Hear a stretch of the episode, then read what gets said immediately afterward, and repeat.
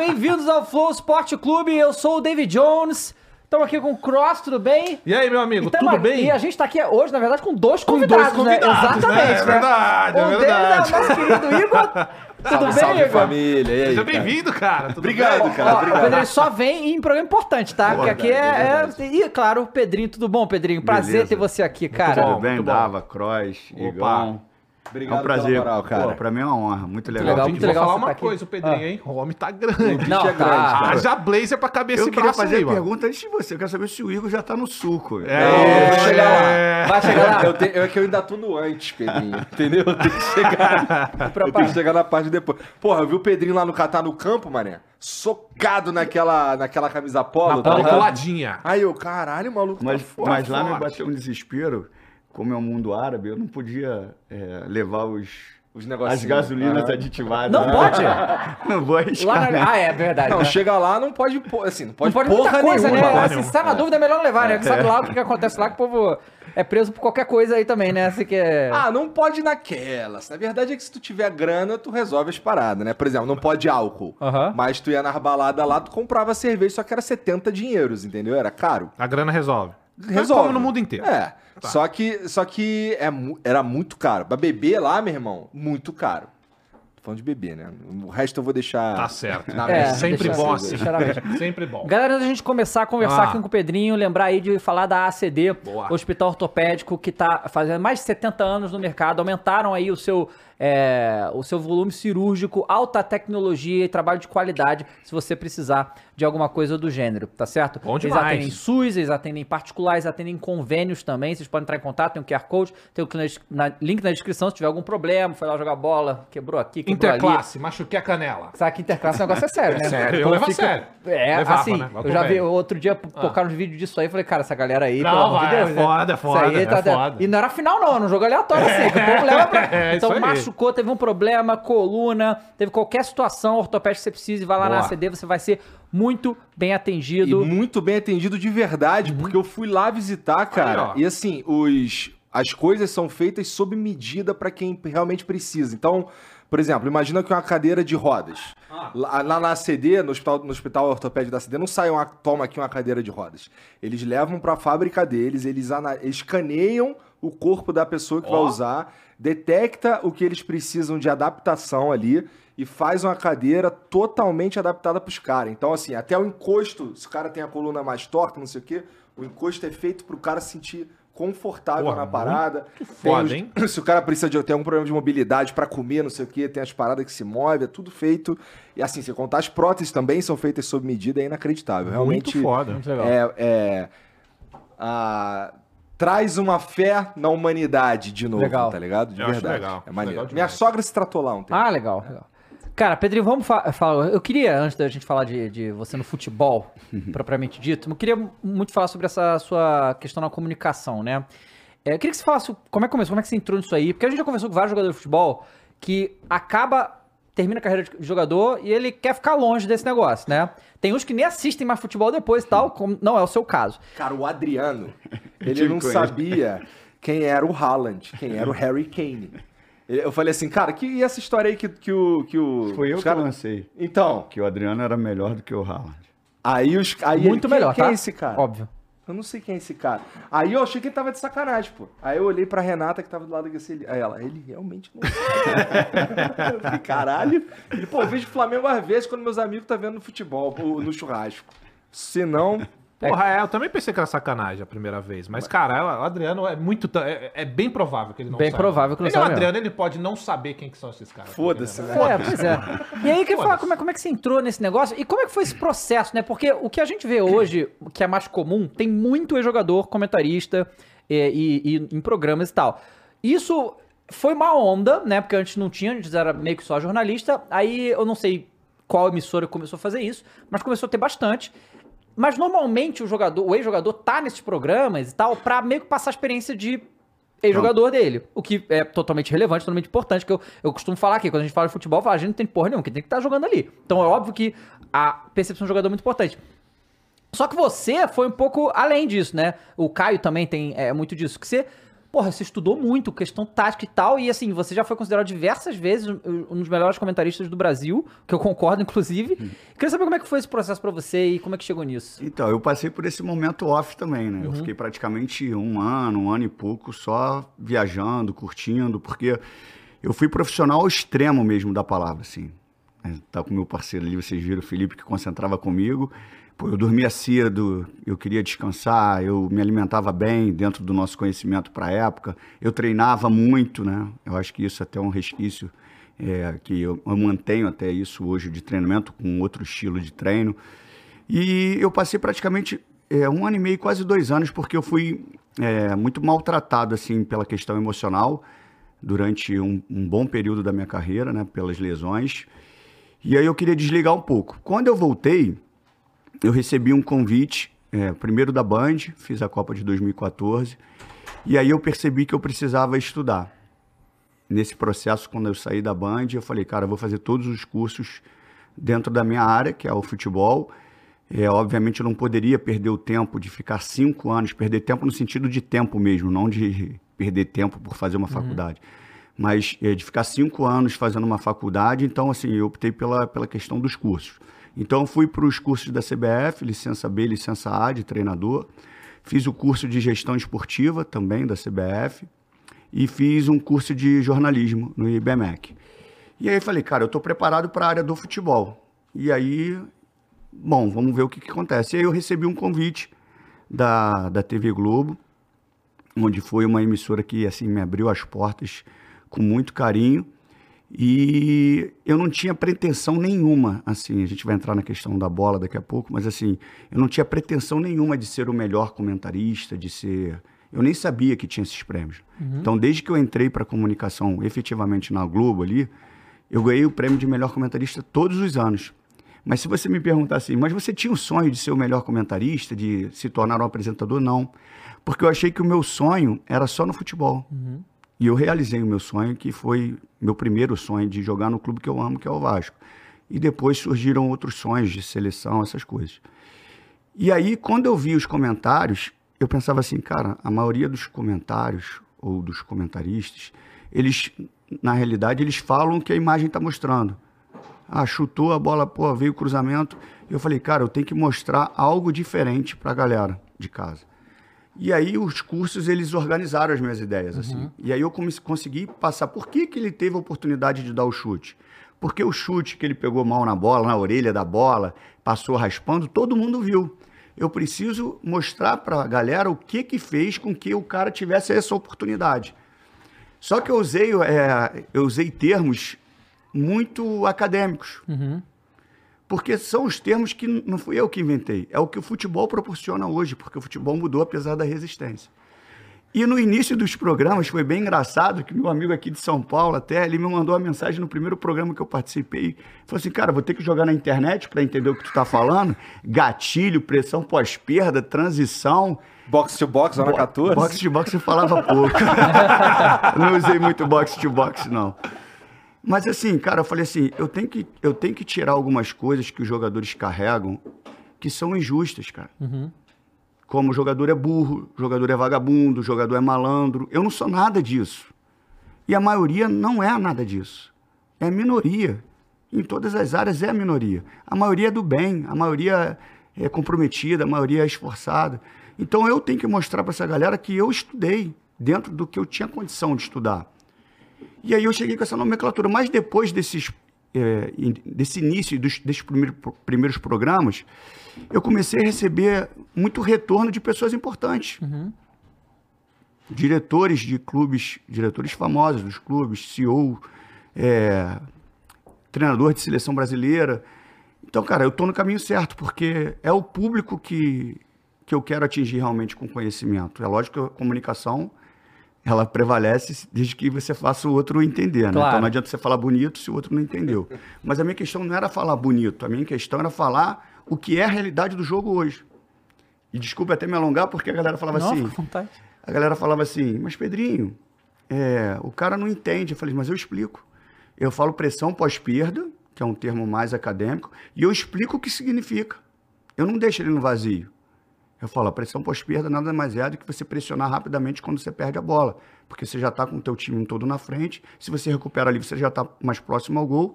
E, obviamente, você não está exposto. Porque se você levou mais jogadores para frente, obviamente você quer causar superioridade numérica para levar vantagem, atrás você está com desvantagem numérica. Uhum. Então você liga, recupera Pedro. rápido a bola. Quando- Só que eu explicava isso depois, né? Quando tu. Quando você. Aí você estudou, aí você ficou por dentro desse termo aí, mas eu duvido que era assim que os caras falavam pra vocês no jogo. Não, mas Devia usar um outro termo. isso, isso, assim, Mas, todo jogo, mas os jogadores sabem isso daí, né? E- Não, e essa geração que joga, são esses os termos usados. É. São. É lógico que um papo é, mais individual, ou até num, num treino mais coletivo, não coletivo por jogo, mas coletivo com, com um grupo, é lógico que se eu estiver orientando, eu vou falar pressiona, pressiona, pressiona. Claro. Mas na minha época era um pressiona só no, na voz. Eu não tinha um gatilho. O gatilho é indicação. Por que, que eu tenho que pressionar?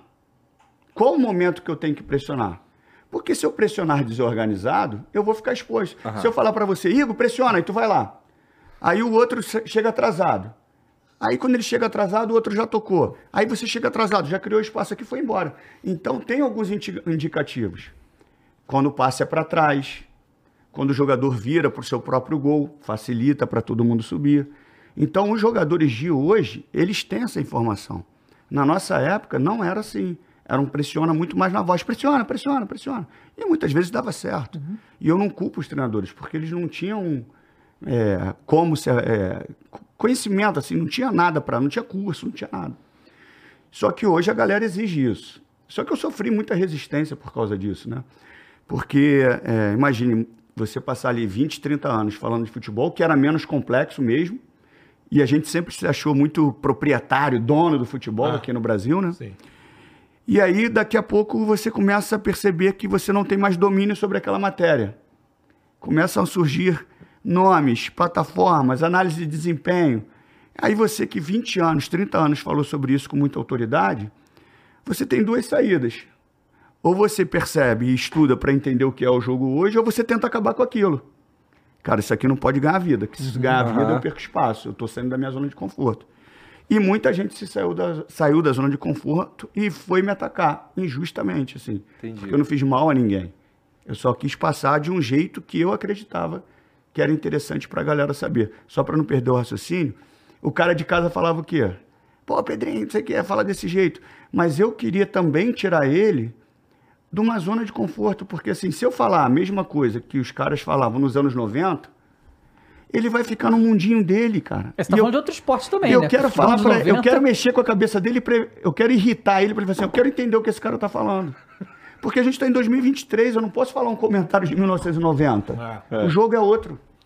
Totalmente É outro. Totalmente Claramente outro. Fisicamente, taticamente, tudo mudou. Ô, ô, Pedrinho, eu escuto você falar, cara, e eu me compadeço muito, porque eu faço um projeto também destinado ao Corinthians, e por muitas vezes eu falo, e você tem uma parada que eu me identifico muito, que você tem uma opinião forte, você a mantém e você a explica muito de uma forma muito didática. Eu, eu acho isso muito interessante, porque é como você falou, e acaba incomodando muita gente. E eu digo que, me- que eu me compadeço porque eu passo por essas situações também. Às vezes eu expresso uma opinião que é contra a grande maioria, o que a maioria está expressando, e a gente acaba pagando por crítica, ou xingos, enfim.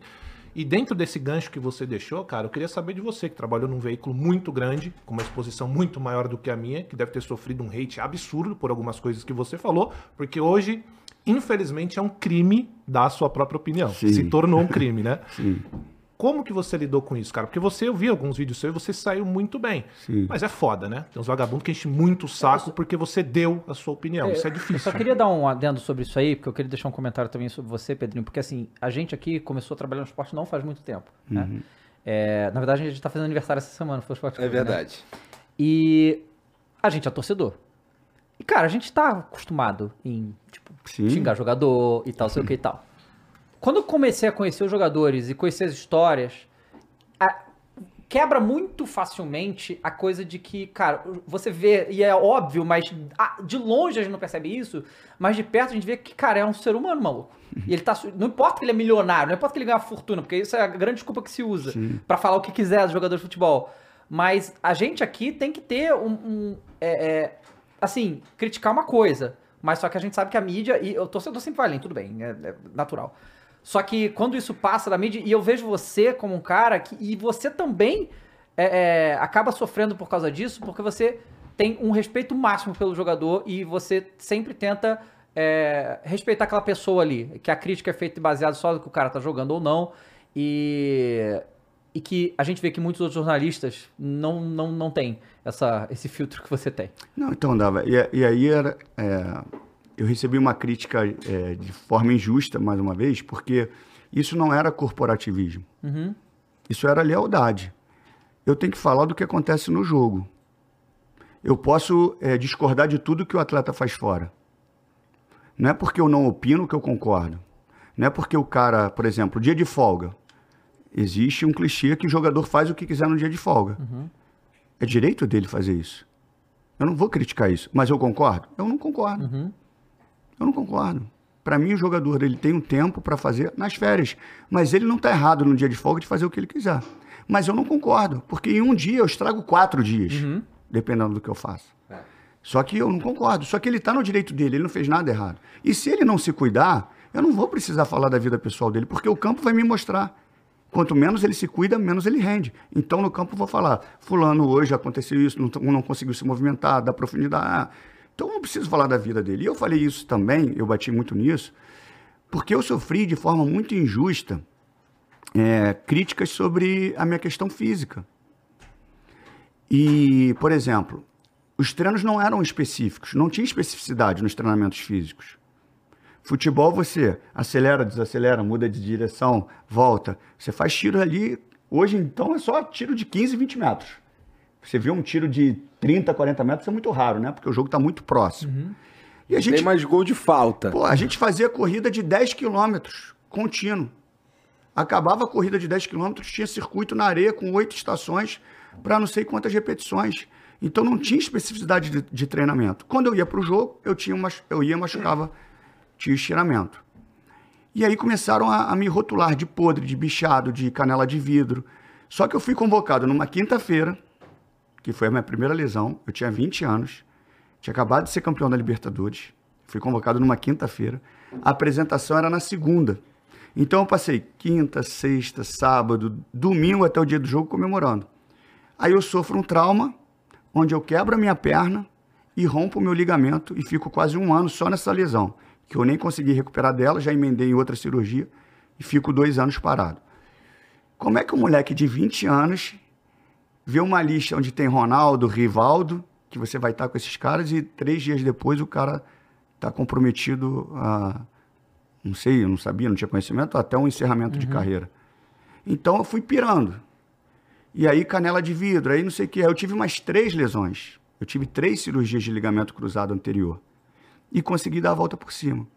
Isso me incomodou num nível tão grande, Dava, esse assunto é muito importante, porque as pessoas colocavam em dúvida o meu caráter. Né? Mercenário. Tem um dos maiores salários do Palmeiras e não ganha. E não, não joga. Falei, cara, isso é muito injusto. Eu tenho que provar para esses caras que isso não é verdade. Eu não jogo porque eu estou machucado de verdade.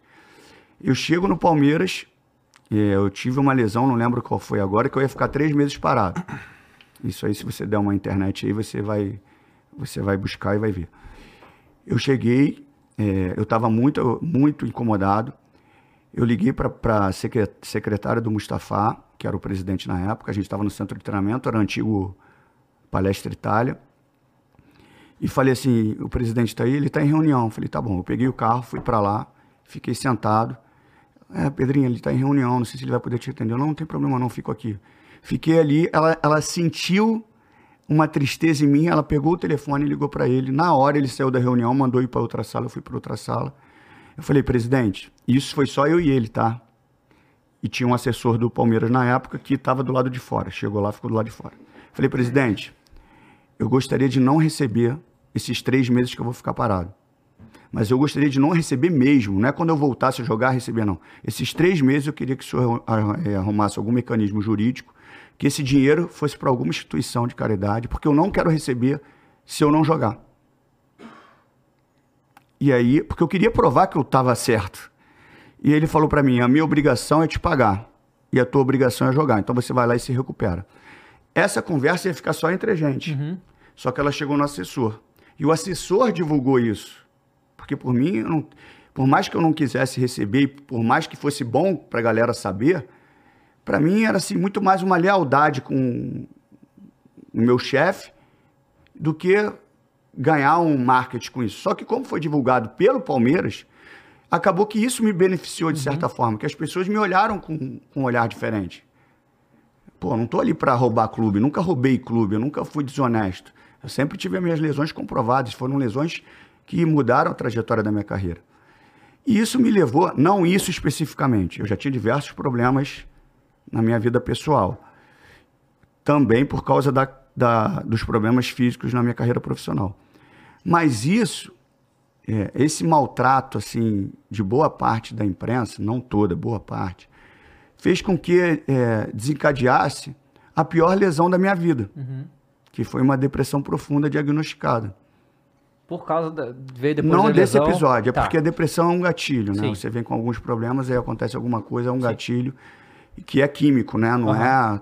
Eu não preciso, de- não precisava de terapia, eu precisava de remédio, porque ele muda o teu pensamento e, e- e já era.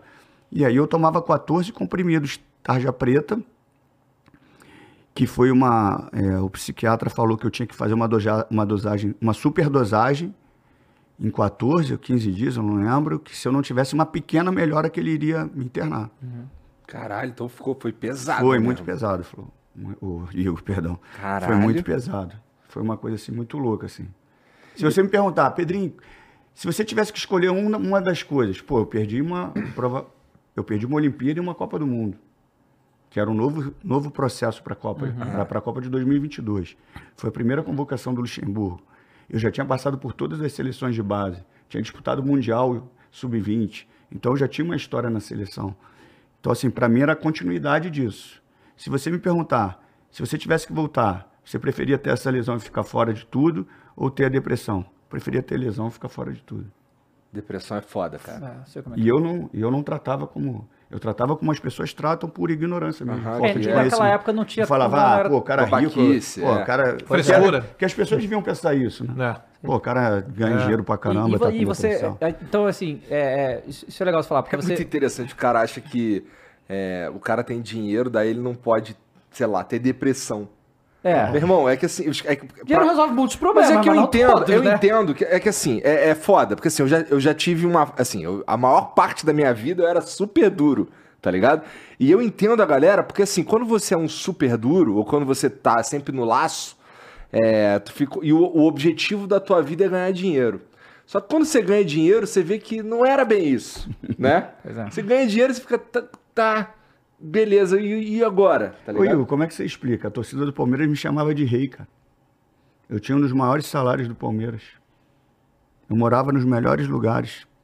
E eu tava debaixo de um cobertor, É cara. foda, é foda. E assim, isso é, isso é louco, porque eu, eu, eu também tive depressão uns anos atrás, né? Assim, é de fami- tem na minha família e tal, e isso também passa, né? E quando eu tive, eu não, não teve gatilho. Simplesmente os dias começaram a acontecer e eu fui perdendo a vontade de viver. É, é- Era uma coisa assim, sabe? E a, a- a minha sorte é que eu identifiquei o que eu tinha muito rápido. Que eu falei, cara, isso aqui não, não, não tá acontecendo nada, entende? Não tem por que eu tô me sentindo desse jeito, né? Porque é um negócio que é uma coisa, você falou, uma coisa química do cérebro. Simplesmente ativa alguma coisa que não devia ali e faz. E, e aí, assim, e justamente por causa disso aí, você, eu acredito que você pensou que, tipo, foi o pior momento que você já passou porque você tá relatando. E que você. Você acredita que é, a, a mídia te ajudou você a entrar nesse negócio aí, com a- as coisas que falavam de você, e que você não quer que outros jogadores passem isso pelo que você fala. É, que né? hoje é muito pior, né? Com a- Muito com a, pior, plataforma digital, pior. todo Porra. mundo fala o que quer. É, porque, na realidade, as pessoas que assistem no momento são as pessoas que estão em casa, né? Uhum. Seus pais, filhos, enfim, família. Tá todo mundo vendo ali. E isso acaba chegando em você. Aconteceu um episódio no Fluminense também que foi muito duro, assim, quando minha mãe me liga chorando. Pô, assim, é, é muito desleal. Eu acho que você não precisa chegar nesse nível. O que me incomoda é o seguinte: existe respeito por todos os outros esportes, cara.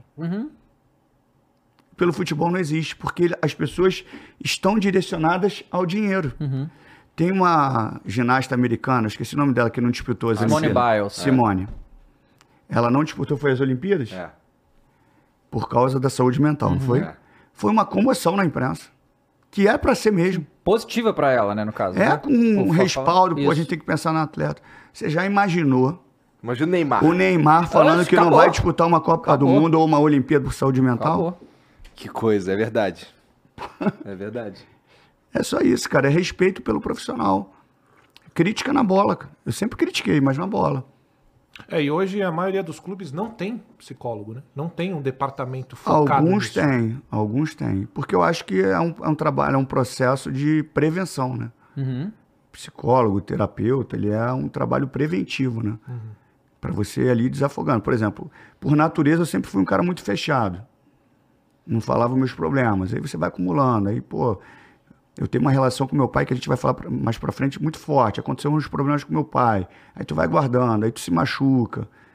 Cara, aí vai criando. Aí dá um gatilho, já era, cara. Já era. Cara, e aí você passa por esse momento muito ruim. Quando é que você percebe que tá melhorando, que você tá se recuperando, que você começa a ver uma luz ali, poxa, tô passando dessa situação ruim. Eu fiz um processo depois que eu tive uma melhora totalmente contraindicado e errado, mas é a minha história e eu tenho que contar.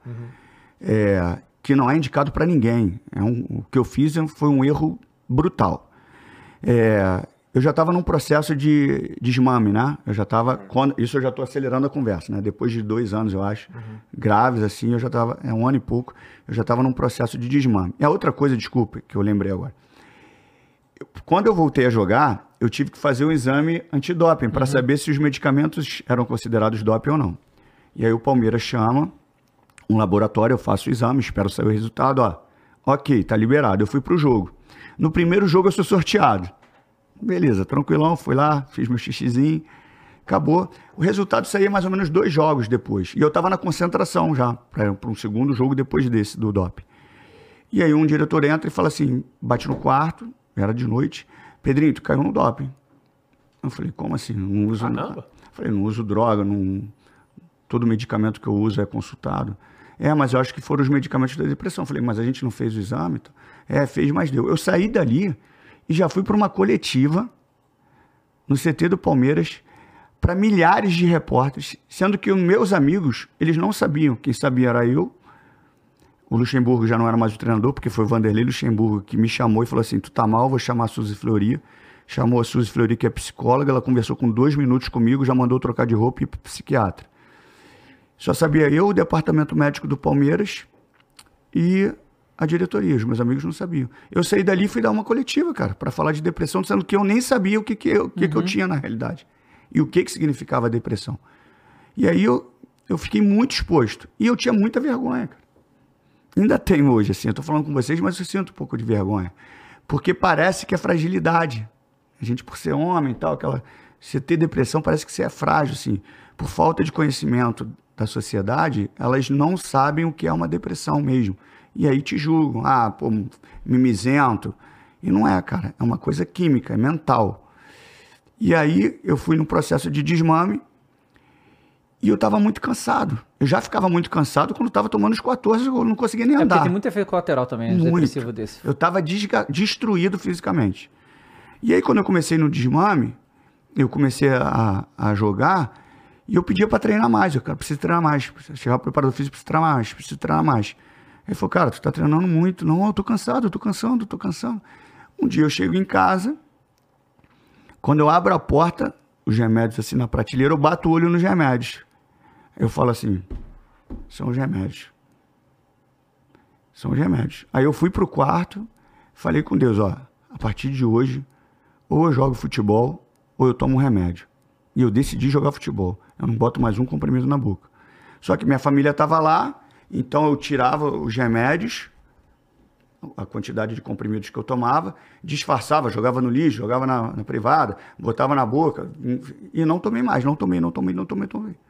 De forma completamente contraindicada, porque você não pode fazer isso. Tu se deu alta, de certa eu forma. me dei alta. E graças a Deus não aconteceu nada. E depois disso eu nunca mais, tô falando aí de 2004, pode ser, eu nunca mais botei um comprimido é, de antidepressivo na boca.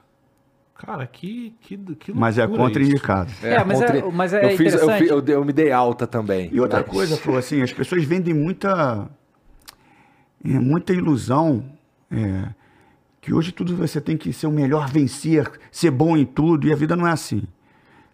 Então, assim, eu tô pensando em construir algumas coisas e eu jamais vou falar assim, eu tive depressão, acordei no outro dia e falei assim, não, eu sou o cara, vou vencer a depressão. O que, que é depressão? Não, cara. Eu passei por todos os processos da depressão. Todos.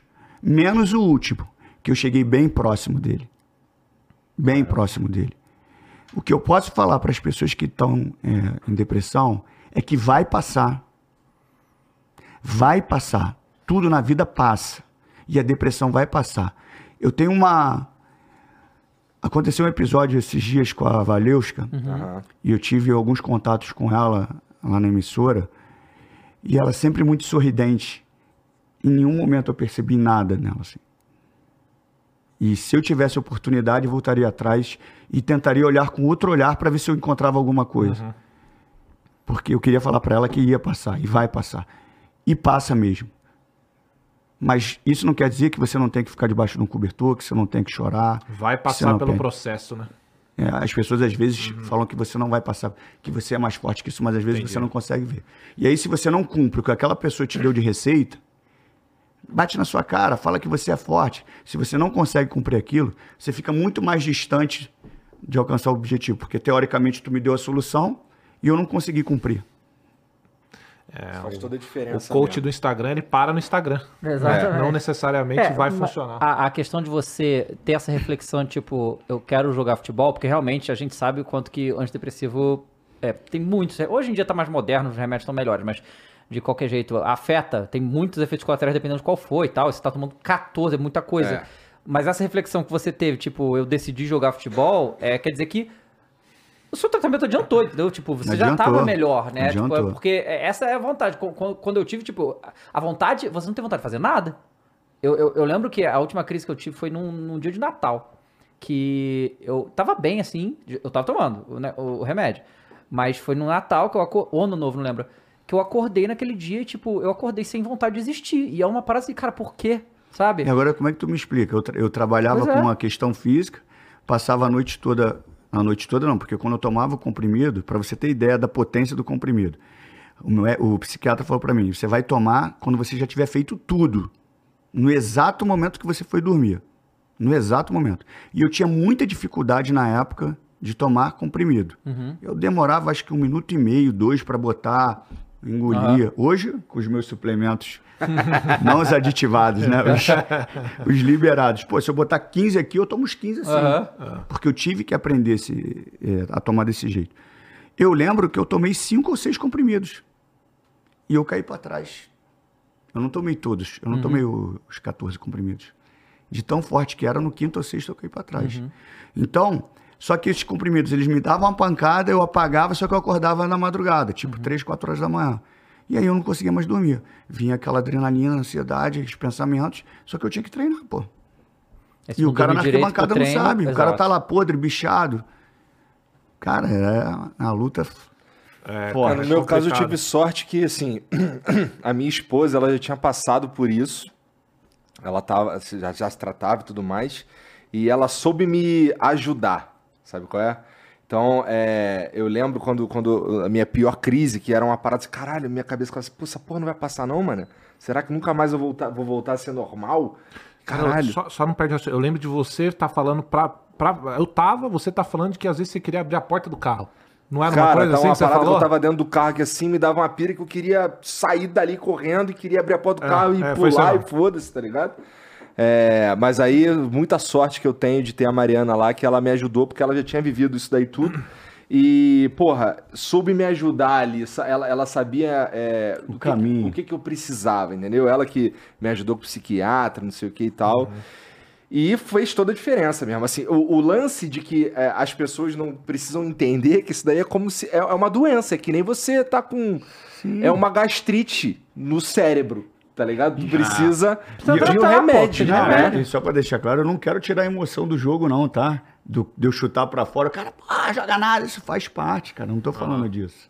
Eu Não tô tamo falando disso. É, É. muito não, mas além e- disso. E essa é uma parada também que foi plantada na cabeça das pessoas de que é frescura, de que é mimimi, de que ah, esse negócio de depressão não existe. Não só isso, cara, vem foi plantar. plantado. O jogo ali no estádio é muito normal, cara. É muita emoção. Isso aí não, é, não é isso que vai. Pô, é lógico que tu fica triste, né? Caraca, eu queria ter acertado e errei, mas aqui é emoção, o cara vai te Claro, xingar. claro que vai. Aquilo ali faz parte. A frieza é na hora da frieza que você não pode fazer isso. Por exemplo, a gente está aqui no dia seguinte de um jogo, quer dizer, já passou o calor, eu uso o microfone para acabar com a vida do cara. pô. E eu não posso acreditar que essa pessoa que faz isso, né, ela não acredite que ela esteja estimulando a violência no torcedor. Pô. Eu não É. posso. Quando eu falo assim, jogador, o time do tal não correu. Os caras não correram. Cara, me desculpe, cara. Isso é o que mais me irrita. ah, os caras não quiseram correr. Os caras estão escolhendo o jogo. Cara, isso é uma mentira. É uma mentira. As pessoas confundem falta de intensidade com falta de vontade. Quando está organizado, você consegue ser intenso. Quando está bagunçado, parece que ninguém está correndo. E se você pegar ali o volume e intensidade no GPS, provavelmente esse time que o cara achou que não correu, correu mais do que o outro que correu. Porque o outro correu certo. Mas você não acha que hoje, por exemplo, com essa tecnologia que tem, que a gente falou que mudou bastante Sim. o futebol, hoje a gente tem sofá score dando porcentagem de cada atleta. Às vezes o cara vê aquele número abaixo do atleta e cobra por isso, não? Sim, mas olha só, é, o GPS ele te direciona porque tudo é enca- encaixotado e entrelaçado no modelo de jogo. É, por que, que o time organizado corre menos? Porque ele sabe teoricamente os movimentos que ele tem que fazer. É óbvio que de repente, como o jogo tem muitas variáveis, a bola bate num sentido, eu tenho que mudar o meu movimento, Claro. isso é natural. Mas o padrão tem que estar ali. E algumas coisas saem do padrão, que é a, a criatividade, a liberdade, a genialidade. Né? Tu não é um robô. Então, assim, quando não tem padrão, cara, você corre mais. Eu vou te dar um exemplo. Eu nunca fui na sua casa, né? Ah. O meu armário é bagunçado, o teu é, não? O meu não muito porque eu não mexo muito nele, né? Porque ele O tem meu- duas roupas, uma é, camisa do Flamengo e um short. Vamos dizer, vamos dizer que você tem um, um armário bagunçado lá. O meu escritório é bagunçadinho. Bagunçado. É. Você vai falar assim, Pedrinho, vai lá no meu escritório e pega a caneta verde. Fudeu, tu não vai achar nunca. Não, primeiro, eu vou entrar ali. Ah, não, aqui não é o escritório. Voltei. Não, aqui é uma sala de estar. Não, voltei. Aí subi. Aí vou, a caneta vai estar aqui. Eu vou estar assim, cadê a caneta? Quer dizer, eu gastei energia indo em lugares errados porque eu não tenho caminho. Você, se tiver tudo apagado, você vai lá certeiro. Você gastou menos energia. Aham. Só que a sensação que a galera vai ter é que eu estava sem vontade, não quis procurar a caneta direito. É mais ou menos isso. Então, assim, por que, que o jogador do basquete não existe esse comentário? Os comentaristas dos jogos de basquete não falam que um time está sem vontade. Por que, que no tênis não fala que está sem vontade? Por que, que no futebol de salão não fala que não tem vontade? É, realmente, esse é o tipo de comentário que só escuta futebol de campo mesmo. É né? mesmo, é verdade. Nunca tinha pensado nisso, mas é verdade. Não, é porque as pessoas vendem coisas que elas não são verdadeiras, cara. E eu não entrei para comunicação para isso. Ah, você quer mudar a comunicação? Não, eu quero mostrar um lado que eu acredito que seja o lado verdadeiro. E isso causa um desconforto. cara. Porque, de repente, é o conteúdo que o cara tem para entregar. É que também enragement is engagement. Exato, né? exato, Então é. se você, se você tá lá flaming pra caralho, se você tá enchendo o saco, se você tá sendo um escroto, caralho, não sei o quê, tem uma galera que vai concordar contigo e vai engajar. Porra. Quem não concorda vai engajar também. Teu time perdeu um jogo importantíssimo. Tu, tu vai querer o, o cara falando assim, não, porque ó, o Flamengo hoje jogou numa pressão errada, ou tu vai querer o cara assim, Pau no cu do fulano, São Paulo joga nada, mercenário. é isso, cara. Ô, Pedrinho, eu vou voltar à pergunta que eu tinha te feito, porque eu acho muito interessante, cara, você realmente falar disso, que é justamente sobre. Não, posso, não sei se eu posso dizer que foi uma perseguição, acho que não foi. Não. Mas você sofreu uns ataquezinhos meio descabidos de uma galera boa aí. Porque você é um cara que dá essa sua opinião e é convicto com ela, e é um cara que fala bem e tal, isso incomoda muita gente, né? Porque, cara, é difícil para as pessoas, é como você falou aí. É difícil para alguns entender que a forma de se falar de futebol mudou. A forma de interagir com o Que não, telespectador não mudou. quer dizer que, não, que aquele jeito de falar não é Claro, permitido. Claro, que é. Só quer dizer que tem apenas mais um ali. É uma Certo? outra característica, Exato, perfeito, ponto. perfeito. Uhum. No tanto que eu não critico quem fala do outro jeito. Você nunca viu eu criticando o cara que fala de um jeito mais boleirão. Uns programas que são mais de resenha mesmo. Eu nunca critiquei. Eu sempre, é, às vezes, eu reagi ao que as pessoas falavam de mim. E eu demorava a reagir, tá? Quando tu viu uma reação, é porque já estava acumulado muita coisa, assim. Não, todas as vezes que eu vi você reagir é porque passou muito do limite Passou do, do, muito do limite. do Pô, aceitável. Valvindo. eu, ganhei, né? eu ganhei um prêmio, acho que foi, é, como eu falei, eu tava quatro anos, acho que eu ganhei os quatro anos de melhor comentarista. E eu não sabia que tinha prêmio sobre isso, categoria, enfim. Pô, eu fui considerado macho alfa, ganhei, foi mesmo, ganhei foi. o prêmio por causa do meu bíceps, mas que é o Luiz Carlos Júnior fica falando do meu bíceps, que eu sou um líder de, de uma... Cara, Porra, é essa, cara? Vou falar o E quê, sabe que cara? isso é curioso? Porque a gente acompanha, eu acompanho jornalismo esportivo há Pô, mais de 20 anos. Os caras não querem ter seu bíceps? Macho alfa? Cara, o Rodrigo Góes já, já analisou o shape Já? Fake já, Nery? já. Fake- Mas foi fake Nery ou não? Fake Nery. Fake Nery? Se ele fala que não é fake news, eu falo fake news. Bom Pô, demais. que a como. gente vê, cara, e isso é uma coisa que, que é, que é interessante, que é, eles reclamam, é, ah, você falou que já reclamaram de corporativismo com o jogador, mas sabe que entre os jornalistas tem muito corporativismo também. Porque eu nunca vi, né, os jornalistas é, criticarem uns aos outros como eles faziam com você, sabe? E meio que você tá junto ali, também faz parte Cara, da mas questão da ali comigo, cara, eu acho que foi uma junção perfeita, assim. Uhum. Eu acho que os dois se completam muito. Eu também acho. E eu sou muito aberto a isso. Uhum. Eu não acho que porque o cara não jogou que ele não tem a capacidade de fazer uma leitura de jogo. Muito pelo contrário. Pô, legal eu aprendi, isso, pô, eu aprendi Legal. muito com os caras ali. Pô, tem grandes comentaristas que são acadêmicos. Uhum. Pô, Losetti, o Rafael Rezende, que foi pro Botafogo, Lédio, PC, Lino. Pô, milhares. Milhares. Muito capacitados. E eu aprendo muito, aprendo muito com eles. Desculpa se eu esqueci Ah. alguns deles aí, mas, cara, eu aprendi muito. Eu acho que é uma junção perfeita.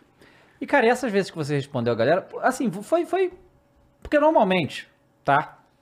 A coisa saudável a se fazer é não responder essas coisas. Não, mas sabe o que acontece? É, A- a, que a primeira, você- a primeira foi o seguinte: eu tava num jogo da seleção brasileira. Só que eu falo assim: hoje o mundo você tem que saber de tudo. Uhum. Isso é uma mentira. Você tem que ser bom em tudo. Não, você tem que ser você. Eu estava num jogo da seleção brasileira, comentando, e o Rafinha estava se destacando. O Rafinha jogava no Leeds, na Inglaterra. O Tite mesmo deu essa declaração que a análise de, de, de avaliação de desempenho da CBF trouxe o nome para ele do Rafinha. E ele não queria nem ver no primeiro momento. Depois ele viu e gostou. E durante a transmissão eu falei, cara, é muito mérito para análise de, de desempenho da CBF, porque o Rafinha estava voando naquele momento. Porque o Rafinha hoje é um dos principais jogadores. Ele, o Brasil estava mal, ele entrou no jogo, jogou muito bem, ficou titular, de titular, ele potencializou, potencializou o jogo, dividiu as atenções ali, e o Brasil jogou muito bem. E é muito mérito. Eu, particularmente, não conhecia o Rafinha. E aí teve um, um jornalista que foi e falou assim: como pode um comentarista não conhecer um jogador da principal liga do mundo? Cara, me desculpe, a empresa que ele trabalhava transmitia a Premier League. Por exemplo, eu, vou- eu conheço jogador da Série B que ele não vai conhecer.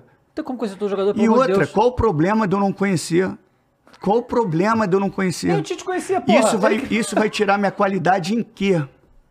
Em quê? Eu vou ser pior ou melhor se eu conheço ou se eu não conheço? É lógico que eu estudo para os jogos.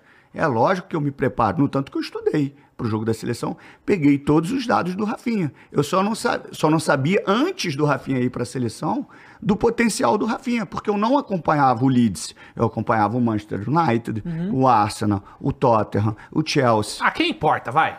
Quem você acompanhar. Entendeu? E se eu fizesse o campeonato da, é, inglês, com certeza eu conheceria o Rafinha. De fato, Foi isso. E aí, e aí começou assim, é uma, um- uma, pre- uma perseguiçãozinha assim, cara, que pra mim, assim, eu acho muito desleal você falar do, de um companheiro né, de, de profissão. Mas você assim. disse perseguição. Ficou falando depois disso ou foi um Ah, re- evento? respondeu depois, Ah, aí tá. sempre jogou uma gracinha. assim. Entendi. E depois o próprio grupo deles, assim, que é um grupo lá, vai falando, vai falando, mas faz parte. É, eu suponho que, porra, a parte boa da, do teu trabalho na comunicação sempre sobressaiu tanto que você meio que saiu da, da comunicação que você quis, É, né? quis. Ninguém te mandou embora, tipo, Não. pô, o Pedrinho tá vacilando aqui nos comentários, não sei o quê. Tu saiu porque tu quis, pô. Já posso falar? Eu queria saber por que, que você É, saiu, então, cara. É, então, o que acontece, né? O Pedrinho, há algumas umas semanas atrás, né, anunciou que saiu da Globo, saiu da Globo. E aí muita gente tava até falando, ah, foi, porra, demitiu, porque a Globo demitiu muita gente, né, Uhum. no, no último ano. pô, demitiram o Pedrinho e tal, sei o que tal. O Pedrinho não foi demitido, Não. né? Inclusive eu vi até uns caras perguntando para outros jornalistas da Globo, porra, por que você demitiu o Pedrinho? Eu falei, cara, Pedrinho não foi demitido. Ele foi demitido porque ele vai fazer algo agora. e, bom, fica à vontade, Pedrinho. Não, primeiro eu quero é, agradecer a oportunidade e falar que eu pedi demissão né, da TV Globo, onde eu fui muito feliz. Eu acho que a TV Globo é um canhão, o Sport TV é um canhão, e me deu a oportunidade de é, mostrar um pouco o conhecimento e tirar alguns rótulos que o jogador de futebol tem. Né? É, porque é muito mais difícil para a gente que não teve oportunidade, de repente, de boas escolas, de boas faculdades, você criar é, alguns mecanismos para adquirir conhecimento e botar em prática. Né? Para quem já vem de boas escolas, faculdade, é muito mais fácil você atingir objetivos que não sejam esportivos, e sim profissionais. E a Globo é, me deu essa oportunidade, eu saí com as portas abertas, muitos amigos lá dentro, porque eu é, já há muito tempo eu ficava angustiado com a situação do meu clube de coração, que é o Vasco da Gama. Eu ia fazer os jogos lá, a torcida, é, pô, vem pro Vasco, vem pro Vasco. E o Vasco mexe muito comigo porque eu cheguei lá com seis anos, saí com 23, 24 anos. Tu é de onde no Rio? Sou de Vista Alegre, Tá. perto de Vila da Penha, Sei Irajá. Tu conhece mesmo? Conheço, cara. E aí, e a minha relação com o Vasco é de, é de muito amor, muita gratidão. E, e o meu ciclo ali no Vasco, ele foi interrompido por alguns processos, eh, principalmente pelas lesões. E eu sinto que falta, eu tenho um vazio dentro de mim de completar esse ciclo, de entregar para o Vasco algo diferente. Graças a Deus eu tenho a oportunidade, né? Eu, eu tenho uma estabilidade que me dá a segurança de fazer algo pelo Vasco. Eu sou um torcedor do Vasco e nunca escondi isso nos comentários. Foi a primeira coisa que eu falei, cara, só para deixar claro, eu sou vascaíno e vou morrer vascaíno. Mas isso não, vai, não quer dizer que eu não seja profissional nos meus comentários. Para deixar bem claro, porque a galera entra para comunicação e fala assim: não, agora eu não tenho time. Como? Você vai comentar esporte, o que te levou foi a paixão pelo teu time, agora tu não tem time. Exatamente isso. Então, assim, Exatamente. eu sou um apaixonado pelo Vasco. Eu cheguei com seis anos no Vasco. É, eu me emociono porque a pessoa que mais confiou em mim, que mais acreditou em mim, mais do que eu mesmo não está aqui, que foi meu pai, é, ele tinha um problema com álcool, assim, ele era alcoólatra, né? Mas só fez mal para ele. Ele era um cara muito do bem. Ele passou muito tempo da vida desempregado. O Vasco tinha uma assistente social, a dona Glória, e ela foi lá em casa e percebeu que precisava arrumar um emprego para meu pai. E meu pai, no início da vida dele, ele foi alfaiate e depois ele era motorista. E ele começou a, a- a dirigir no Vasco, a ser motorista de caminhão de entulho. Ao mesmo tempo que eu sei que aquilo aí dava dignidade para o meu pai, eu sentia um pouco de, de, não pela profissão, de tristeza, assim, porque às vezes ali no, em São Januário tem um refletor que fica atrás da arquibancada e hoje é um estacionamento, mas ali era um campo de terra, de areia. E o caminhão tinha que passar dentro do campo, um caminhão pequeno ele tinha que passar dentro do campo. Então o treino parava ali de categoria de base. E às vezes os meninos brincavam, né? Cuidado, que seu Hélio tá bêbado, não sei o que. Pô, aquilo ali me matava, assim. Porque o meu pai não merecia passar aquilo. E hoje o meu pai não está mais entre a gente. E quando surgiu a oportunidade é, de eu me candidatar à presidência do Vasco, eu acho que são alguns motivos. Primeiro, eu poder retribuir o que o Vasco fez por mim, e isso já estava me deixando angustiado, assim. Eu queria muito fazer algo pelo Vasco, muito. Porque eu fiquei de fora do Mundial contra o Corinthians, por causa de lesão. Eu fiquei fora do Mundial, onde era o meu melhor momento, eu estava voando tecnicamente, fisicamente, que foi o jogo contra o Real Madrid. Eu tinha acabado de ser convocado para a seleção brasileira principal, tinha acabado de ser campeão da Libertadores e não pude jogar. Então, assim, eu me sinto é, na obrigação de conviver no Vasco novamente, de me relacionar com o Vasco novamente. Eu falo uma frase é, que conhecer o Vasco, a história do Vasco, qualquer um conhece. Só você jogar na internet. E depois as pessoas vão, de repente, eles vão falar sobre a história do Vasco através da internet, pelo conhecimento que eles adquiriram ali, de repente muito melhor do que eu. Mas ter relação, ser íntimo, saber as necessidades, ter um amor para mudar, eu tenho de sobra. E isso estava ali. Eu chegava em São Januário fazer os jogos, cara, assim, cara, já dormia aqui debaixo da arquibancada. Cara, minha casa, minha casa, minha casa. Eu preciso. Aquilo ali já estava me. E quando o, o grupo, né, que eu faço parte, que é sempre Vasco, escolhe o meu nome, e aquilo ali é uma decisão muito difícil, porque interfere em tudo. Eu estava no melhor momento da comunicação, na maior emissora do país, É. sendo eleito pela quarta vez o melhor comentarista. Foi um passo de coragem. E eu nunca fui tão corajoso, cara. Foi um passo de muita coragem, assim. E eu lembrei muito do meu pai, assim. Eu lembrei muito do meu pai dele se orgulhar da onde a gente saiu, de tudo que a gente passou. Porque quando você fala 23 anos dessa forma, eu não estou falando os detalhes de todos os dias desses 23 anos. Eu saí ali da, da, do Vasco, atravessava a barreira, que é um lugar maravilhoso, que o Vasco foi muito injustiçado. É, eu atravessava a barreira inteira, com meu pai com dificuldade por causa do, do álcool. Eu tinha que atravessar uma passarela que era de ferro. E do outro lado era o ponto de ônibus onde é o cemitério do Caju. Aham. E tiraram até aquela passarela ali hoje. E eu ficava com muito medo, porque eu era criança, a, a passarela, passarela balançava muito, e eu ficava com medo do meu pai cair. Então, isso foram anos e anos desse jeito. Então, eu tenho toda uma, uma relação dentro de São Januário e ao redor de São Januário. O seu pai gostava de futebol? Meu pai amava futebol. O meu pai foi o cara que mais acreditou em mim. Vascaíno pra caralho também. Muito, muito, muito. E, eh, e assim, hoje ter a oportunidade né, de poder eh, fazer parte de uma candidatura escolhido por um grupo de apaixonados pelo Vascaíno, por, pelo Vasco, um grupo de vascaínos apaixonados, pessoas muito bem capacitadas, né? Muito bem capacitadas em todas as áreas. E uma das áreas mais eh, trabalhadas e que eu fiz questão foi o jurídico. E a gente tem eh, como vice-presidente, o primeiro vice, o Paulinho Salomão. E toda uma estrutura por baixo, o Alain, um cara muito capacitado, muito capacitado, justamente para diminuir as injustiças que existem fora do campo com o Vasco. E eu quero retribuir isso. E eu estou disposto a dar esse passo. Mas de uma forma, é só pegando um gancho, muito diferente do que foi todas as eleições que eu vivi quando eu fazia parte desse grupo, mas não era o candidato. O Vasco, nas eleições, sempre teve um ambiente muito hostil, agressivo. É, Eu- a última eleição que teve deu Eu nunca- é, justiça e tal. Eu nunca entendi eu entrar em São Januário para votar e ser xingado. Eu não tô no jogo, errei um chute. Não, eu tô ali com uma roupa normal indo votar. Por que, que a torcida que eu tanto sou apaixonado me xinga? Isso não é certo. Não é certo comigo nem com outros candidatos. Então, assim, eu vim também disposto para mudar. Eu acho que eu tive uma participação boa e forte na comunicação, com muita humildade mesmo, de tentar levar uma outra visão do que é o jogo.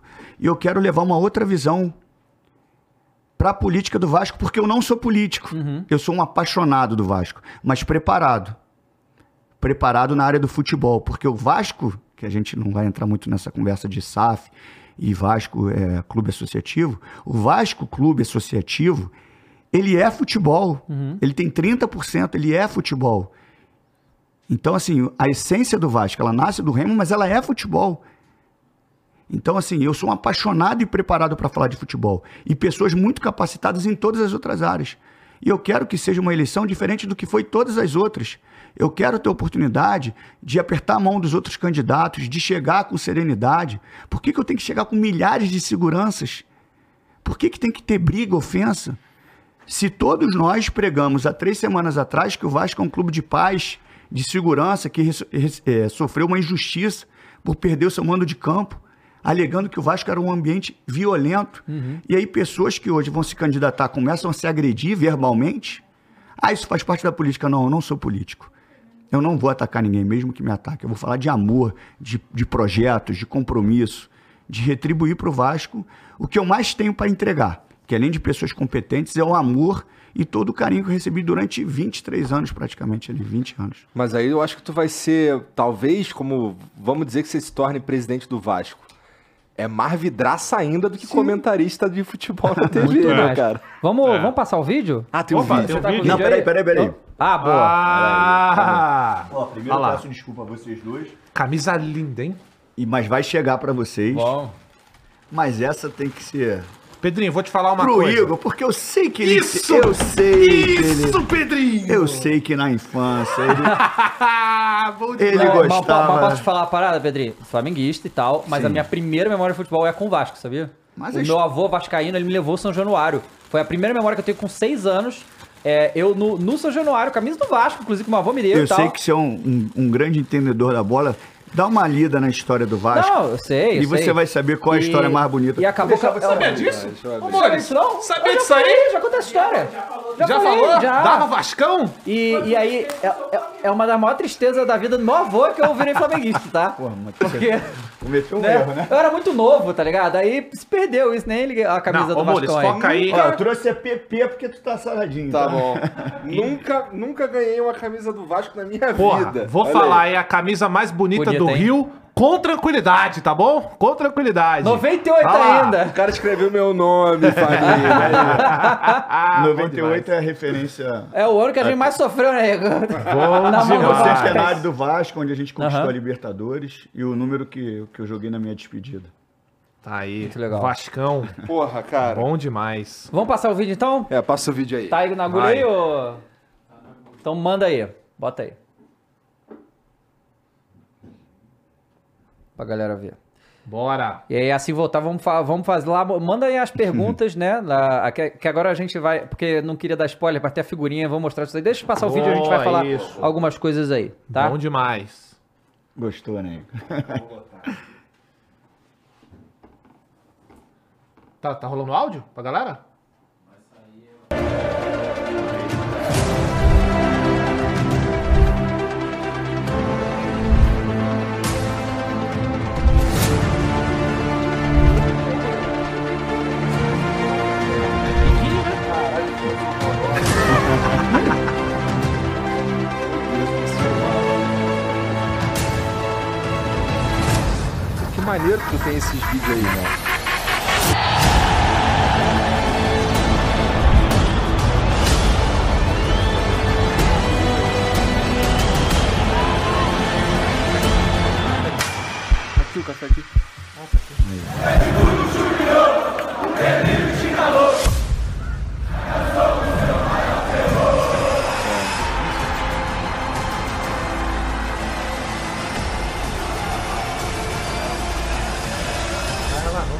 Olha que arrombado. Você foi contra o Ajax, Eriks.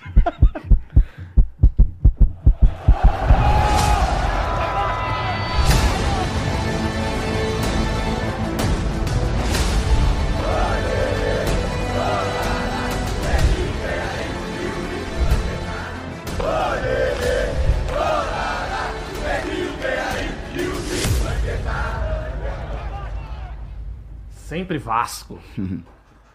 Foi? Caralho. Pô, muito foda, hein? Pô, muito foda ter uma história dessa com um mosaico, com a galera gritando o teu nome. Ter uma torcida gritando o teu nome é Então, foda, cara, não é? assim, eu, eu, cara, eu tenho uma identificação com o Vasco. É, eu não tô, provavelmente eu não tô nem no, no top 5 da, dos jogadores mais importantes. Mas a torcida me coloca assim, sabe? Com carinho. Veio lá do fundo. Você é ouviu? Claro que Pô, tá. claro que tá. Tô ouvindo, Não, né? não, mas digo assim, não, não pelo futebol, pô. A gente tem Edmundo, Felipe, Roberto, Romário, Juninho. Tem grandes jogadores, Giovani, e, pô, Mauricinho, que foi meu grande ídolo, é, Bismarck. Mas não é. O jogar só não é, não é o que te torna ídolo, né? É o respeito pela instituição, o carinho pela instituição, sabe? Eu nunca fiz mal ao Vasco, e nunca quis fazer e nunca vou querer fazer. Errar, posso errar, cara, eu sou ser humano. Mas eu não tenho maldade, ainda mais com o Vasco. Eu sou um apaixonado pelo clube, sabe por quê? Eu não sei o que, que seria. Eu não sei qual seria o meu futuro. Eu tive dignidade, eu tive é, a oportunidade de dar uma vida boa para minha família por causa do Vasco. E hoje eu po- posso é, contribuir com toda a estrutura, com todo o é, preparo das pessoas que estão comigo no grupo e também dar oportunidade de forma social, com projetos sociais, principalmente com relação à barreira. Não com ações pontuais, né? No Natal você vai ali ajuda, não, com parada dignidade. perene, né? Isso, com pô, mostrar o que é a vida para essas pessoas, terem profissões, ter dignidade. Então, assim, é todo um, um, um projeto de amor e sentimento. E é isso que eu tenho. Eu sou, eu sou, eu sou um apaixonado, assim, pela história do Vasco, por tudo que acontece no Vasco. Eu acho que a credibilidade que eu construí na comunicação é por causa da, é, de nunca esconder isso. Eu nunca fui desleal nos meus comentários, nem com o Vasco, nem com o Flamengo, nem com o Fluminense. Errar, errei muito. Não sou o dono da, da avaliação e da razão. Mas sempre foi com a justiça, né? De um cara que vai acertar e vai errar, mas que vai ser justo. Pô, que legal, cara. Vamos mandar, manda a figurinha aí do, Tem a do figurinha? Pedrinho. Deixa eu ver. Cadê? Coloca o homem Tem. aí. Tá aí, Ah, caraca, o bração, Pô, gostei mano. da cor. Caraca. Fake news! Pera aí, pera aí que eu vou dar um. Ah. ó, Porra, vou dar uma foto ali, né? Ó, galera, pra resgatar Um filtro, né? a, a- a figurinha do, Um do filtro. Pedrinho, nv99.com.br barra resgatar. A gente te manda. É, a gente É, Ah, manda também. com, é, te manda Manda o código é sempre Vasco, galera. Manda Vascaíno aí que tá no chat aí querendo saber as, va- que vocês quiserem saber. Manda lá nv99.com.br Boa. barra Flow Esporte Clube. Mande a sua pergunta também. Foda que tu vai também- ouvir na, na voz de um, de um Do- do- flamenguista. né? Exatamente, Ele vai, lá. ele vai fazer E, ó, essas perguntas num ódio. Galera, agradecer a TGI Fridays que Opa! mandou um hamburgão pra nós aqui também. Sabe que tá alimentando Bom a gente. demais. O que que tem lá? Se tu comer essa porra, Não, te eu como. Não vou- pode comer, não. Tem hambúrguer, tem os, costela, tem os produtos carne. que eu tomo já. Já vai tudo. E galera, eles têm A a promoção. proteína pode, né? Pode. Ah, quinta-feira, é, compra um hambúrguer e leva dois, tá Opa! certo? E também mandaram comida pra gente aqui com a Ô! Esporte Clube também, né? Ah, é, Aí sim. aí sim. Pera Então aí, o né, cara? ele vai me perdoar, mas chegou um sanduba aí, né, É, cara? Pois é. Claro. E, e aí, vamos, eu, assim, muitas dúvidas agora em relação porque o que acontece. A gente sabe que o Vasco já Mas sabe. peraí, Ah. peraí. Ah, fala aí, Vascão. Quando, quando eu ia falar... Ah. pô, Isso aí cara, é mais fala, câncer, Vascão. câncer de- Fala, bem Vascão. demais, cara. Fala. Cara, olhar pra baixo é muito estranho, Cara, tá? vou te falar, tu ficou bem de Vascão mesmo, Vai se cara. fuder, é sério, pô. Nossa, Ficou tá- bem. eu tô me sentindo esquisito. Mas, pô, tá- a gente tava falando aí de mostrar o vídeo lá. Cara, tu tá preparado pra ser mais vidraça ainda? Tô. Tô. Porque, e outra coisa, ó, eu tenho aqui pra mim, no meu coração flamenguista, que um bom dirigente, pelo menos o, assim, o, o dirigente do Vasco que me fez sofrer mais fumava charuto. Tu fuma charuto? Não, não fumo. É, esse era bravo. Não pode fumar, né? Aí atrapalha Eu o tomo treino. whey protein. Mas, ó, o charuto é estiloso? É, pra quem, eu acho. pra quem eu gosta, é um belo de um charme, né? É maneiro. Cara, muito louco. É. Não, mas assim, pe- pegando a questão Ah. da, da- é assim, quando eu dou esse passo, é um passo que, que muda a minha vida, assim. Muda completamente. Eu tinha um, um, um salário muito legal, estabilizado. Aham. Cara, é uma mudança que é um passo muito corajoso. Só que assim, é, eu me sentia, quando eu entrei para o grupo né, da Sempre Vasco, eu já entrei assim, porque as pessoas falam assim, pô, ajuda, eu ainda não estava na comunicação, ajuda o Vasco, ajuda o Vasco. Eu estava muito confortável no sofá, vendo jogos, a galera pedindo ajuda, e eu, pô, apaixonado, postando coisas do Vasco. Cara, falei assim, como é que você ajuda o Vasco, assim? Eu não sabia como é que ajudava o Vasco. O que, que eu posso fazer para ajudar? E aí eu conheci o grupo, um grupo de pessoas muito legais, e aí eu vi o que, que era a política do Vasco. Eu não, eu não queria conhecer a política do Vasco, tá? Mas conheci. é, e eu aprendi nesse tempo todo, a gente vai para a terceira ou quarta eleição, e eu agora como representante de todo um grupo, cara, que é, que é muito capacitado, eu percebi que a gente pode fazer uma eleição diferente de tudo que eu vi. Pelo menos da minha parte vai ser assim. De tudo que eu vi. Entendi. E quem fizer algo errado, eu acho que vai ter que prestar conta com a torcida, cara. Pelo menos no processo eleitoral. Eu não quero mais aquela confusão, briga, sabe? Um agredindo o outro verbalmente, nas redes sociais. Isso já. Quando eu, eu anunciei é, que eu saí da Globo, eu já sofri ataque, cara. Cara, é uma loucura. assim. Caramba, cara, sério? É. Que, tipo de ataque? assim? Ah, que é, não, vai, não vai querer ser presidente do Vasco, não. É de grupos, assim, Ah, cara. já não, mandaram, já mandaram. porque já, já estavam prevendo, É. né, que ia acontecer. Já. Eu acho isso uma loucura, cara. Porque se o outro candidato vencer, eu vou estar disposto. Não quero cargo se o outro candidato vencer, mas eu estou disposto a ajudá-lo no que ele precisar. E foi assim que aconteceu antes de eu, de eu aceitar o cargo. O cargo, perdão, a, a possibilidade de ser presidente. O, eu tive duas ou três conversas com o Lúcio, que é presidente da é, CEO da, da SAF, com a oportunidade de, de, de eu ser diretor técnico. E eu ia receber para isso. Hoje não, hoje eu vou entregar um conteúdo que eu acho que eu posso contribuir de graça. Saindo de uma situação que eu estava tranquilo. Para que, que eu vou sair ali? Para correr o risco de perder o meu maior bem, que é o carinho do torcedor do Vasco? É. Cara, então, explica pra gente um Realmente pouco. é uma escolha. De, de- é, de quem assim, ama. é que você tá falando, ah, é uma loucura, cara. A quantidade de loucura que você vai ver aí nos próximos anos se você for eleito, vai ser. Mas, então, o que eu ia te perguntar é justamente isso, né? Que é, tá muito. Esse negócio de SAF no Brasil é muito recente, né?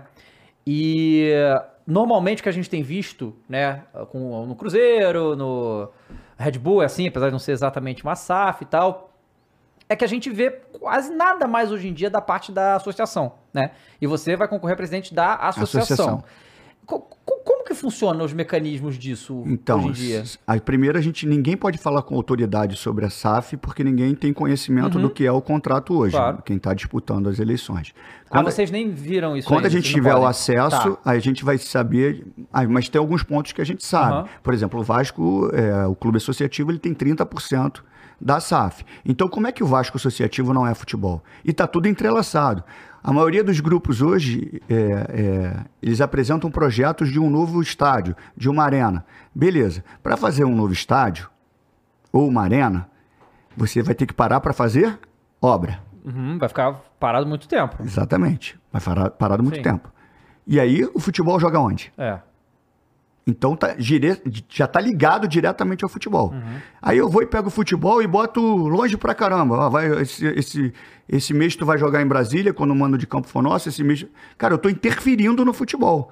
Porque eu posso estar dando desgaste físico pros atletas, mais viagens. Então tem toda uma, uma ligação direta. Eu só tô dando um dos exemplos. E aí eu preciso, se eu vou fazer um estádio, eu preciso saber onde eu vou jogar. E aí existe um desejo meu, pessoal, e se tiver a possibilidade, com muita humildade, de forma jurídica, da gente jogar no Maracanã novamente. né? Se tiver a possibilidade, de uma forma muito, muito humilde, a torcida do Vasco ficar do lado direito no Maracanã. São coisas que são ligadas ao, ao Vasco SAF.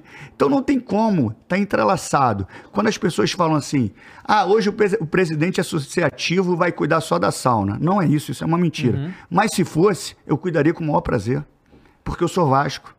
Eu passo naquele túnelzinho lá e eu não quero ver mais ele, de repente, com uma aguinha saindo, com um fiozinho desencapado, porque ele tá assim desde 1983. Para mexer ali, tu acha que nenhum presidente teria capacidade para organizar isso? Claro que tem. Mas tem que ter amor para meter a mão, aquilo tem que te incomodar. Eu não quero que o torcedor se sinta desconfortável na sua casa. Então, assim, tá ligado diretamente. Agora, tem outros pontos que a gente precisa rever e avaliar, de direito e de dever. Quais são os direitos? Quais são os deveres do clube associativo? Fiscalizar, cobrar. Se você me perguntar, você é a favor da, da SAF? Eu sou a favor do Vasco. Eu sou a favor do Vasco, eu sou apaixonado pelo Vasco. Eu vou fazer de tudo que o Vasco se dê bem, seja beneficiado. Então, a gente vai avaliar o contrato, revisitar o contrato, né? fiscalizar o que tem que ser, tem que ser fiscalizado. Eu acho que a integração, é, a conexão com o futebol, ela vai ser imediata. Não existe você não falar, você falar do clube associativo hoje e não falar de futebol. Isso não existe. Por mais que você seja minoritário, você tem 30% do maior ativo, do maior ativo do clube. E quem fala sobre futebol hoje no clube associativo? É, hoje em dia tá, né? Tem que falar de futebol. Eu quero que os caras me ouçam com muita humildade, eu quero passar. E se eles não é, é, concordarem comigo, ok, mas a gente precisa ser ouvido. Por mais que eu seja minoritário, eu sou sócio. É, minha, minha dúvida aí é assim, para o Botafogo tá lá, o John Textor dando e tal. Eu, eu não- eu não sei qual é o mecanismo da. É, parece que é 90-10 lá, eu acho, né? É. Mas, mas- é, mas mas de qualquer jeito, mas o que parece hoje. é, que- Isso que é, que é, é interessante pra, pra galera pra saber. qual- Porque o que eu tô entendendo de você é que você quer contribuir pro futebol. Tipo, campo, jogadores. não só o técnico, futebol, eu só não sim. quero é, cair num conto que quem é presidente da, do clube associativo não interfere no futebol. Isso, então. Isso não existe, interfere no futebol. É, então é isso que eu tô falando. Porque o o Botafogo parece hoje é que o John Textor toma as decisões e acabou, né? E não, não é o caso aqui. Você quer que tenha uma relação próxima com a SAF pra vocês tomarem decisões de bola juntos. Sim, tem outros aspectos, é o que eu estou falando. O conhecimento do contrato vai te dar Claro. outros, é, outros destinos. Por exemplo, é, o sócio estatutário hoje ele é do clube associativo. O sócio torcedor ele é da, da SAF, do Vasco SAF. Então a receita do sócio torcedor é da SAF. A receita do sócio estatutário é do clube associativo. Então, existem alguns benefícios, dentre eles, desconto nas camisas, nos ingressos. Está programado para que no final desse ano o sócio estatutário perca o direito dos descontos nas camisas e nos ingressos. Automaticamente ele vai se tornar um sócio torcedor, Sócio-torcedor, aham. menos receita por, Sim. por clube. A gente tem que revisitar isso. A gente tem que conversar. E a conversar é diálogo, não preciso brigar. Eu tenho que conversar. Porque se a SAF tivesse interesse só de comprar um clube, ela compraria qualquer clube. Uhum. Ela comprou uma história. Com certeza. Sim, sem dúvida. Então, assim, e é uma relação normal, não é de briga, é de ajuste, é de conversa, é pro melhor, é melhor pro Vasco. Ponto. É. Agora a gente precisa ter o acesso e quem entrar, o presidente que entrar, vai ter acesso a isso e poder falar um pouco, com um pouco mais é, de clareza do que é esse contrato. E eu tenho certeza que se você chega com. Se o, o presidente chega para trocar uma ideia com a SAF é, sobre o que é melhor pro Vasco, nesse caso, é, faz todo sentido mesmo que o cara te ouça o que, o que é melhor pro Vasco, porque senão ele tá destruindo o que ele comprou. Sim, né? exatamente. Então, então, assim, realmente é, é algo que não tá longe de ser imaginado, não. É como deveria ser, na verdade. Eu acho que de forma, de forma natural, eu acho que vai ter um, um acesso com, a, com o Vasco SAF é, na questão do futebol. É só a gente é, inverter um pouquinho, né? Vamos dizer que eu nunca tivesse jogado e fosse um, o CEO do Vasco SAF. E do outro lado tem três caras que fazem parte do grupo, como o Pedrinho, Felipe e Edmundo. Cara, de forma natural eu vou. Eu quero ouvir. Eu quero ouvir. Eu quero que esses caras me ajudem. Eu quero, um Vasco, cara- eu quero um Vasco campeão. Ah, O meu intuito ali é ter um Vasco campeão. E muitas pessoas batem assim: ah, o Vasco é um clube associativo, precisa de um gestor executivo. Não, e quando o Vasco era um clube associativo, mas tinha um futebol, por que, que chamavam os jogadores? Porque os jogadores entendem de futebol. Eu não sou um, um, um mega empreendedor, não sou um mega gestor, mas eu sou um gestor. Pelo menos da minha carreira, com todas as dificuldades, eu soube gerir. Você não sabe como é que liga o fiozinho que passa ali, que bota na câmera, você não sabe. Mas você é gestor disso. A minha função como gestor é botar cada cara bom, o melhor naquela função. E é isso que eu vou fazer. E eu acho que o Paulinho Salomão é uma, uma sinalização disso. E a gente vai para a comunicação, a gente vai para o marketing, a gente vai para todas as áreas. Para o jurídico, todas as áreas vão ser assim. Com os melhores. Para o melhor do Vasco. E eu tenho o melhor em quê? Em falar sobre futebol. Entregar sobre futebol. Com muita humildade, assim, cara. Zero. Zero. Pô, quem me conhece sabe, eu sou zero marrento, zero. Mas eu acho que eu posso contribuir, cara. Muito. O Esses grupo nomes pode. que tu falou aí são aleatórios? O Felipe, o Edmundo? Não, eles estão não, contigo estão juntos. daí? É? Estão juntos. Estão juntos. Maneiro, O cara. que impacta bastante Só os vocês três caras que né? eu odeio. Mas, pô, o bom é que assim, não é três, não é só três jogadores, é três jogadores Não, irmão, pica, é. tá ligado? E isso faz uma diferença. E, Pedrinho, em cima disso, é muito importante que a torcida entenda Salve também. Edmundo. Aí, ó, grande Também aqui, animal. inclusive, foi incrível. E, porra, Monstro eu- sagrado. a primeira coisa que eu falei pra ele quando ele entrou na porta, cara, não sabe como eu te odeio.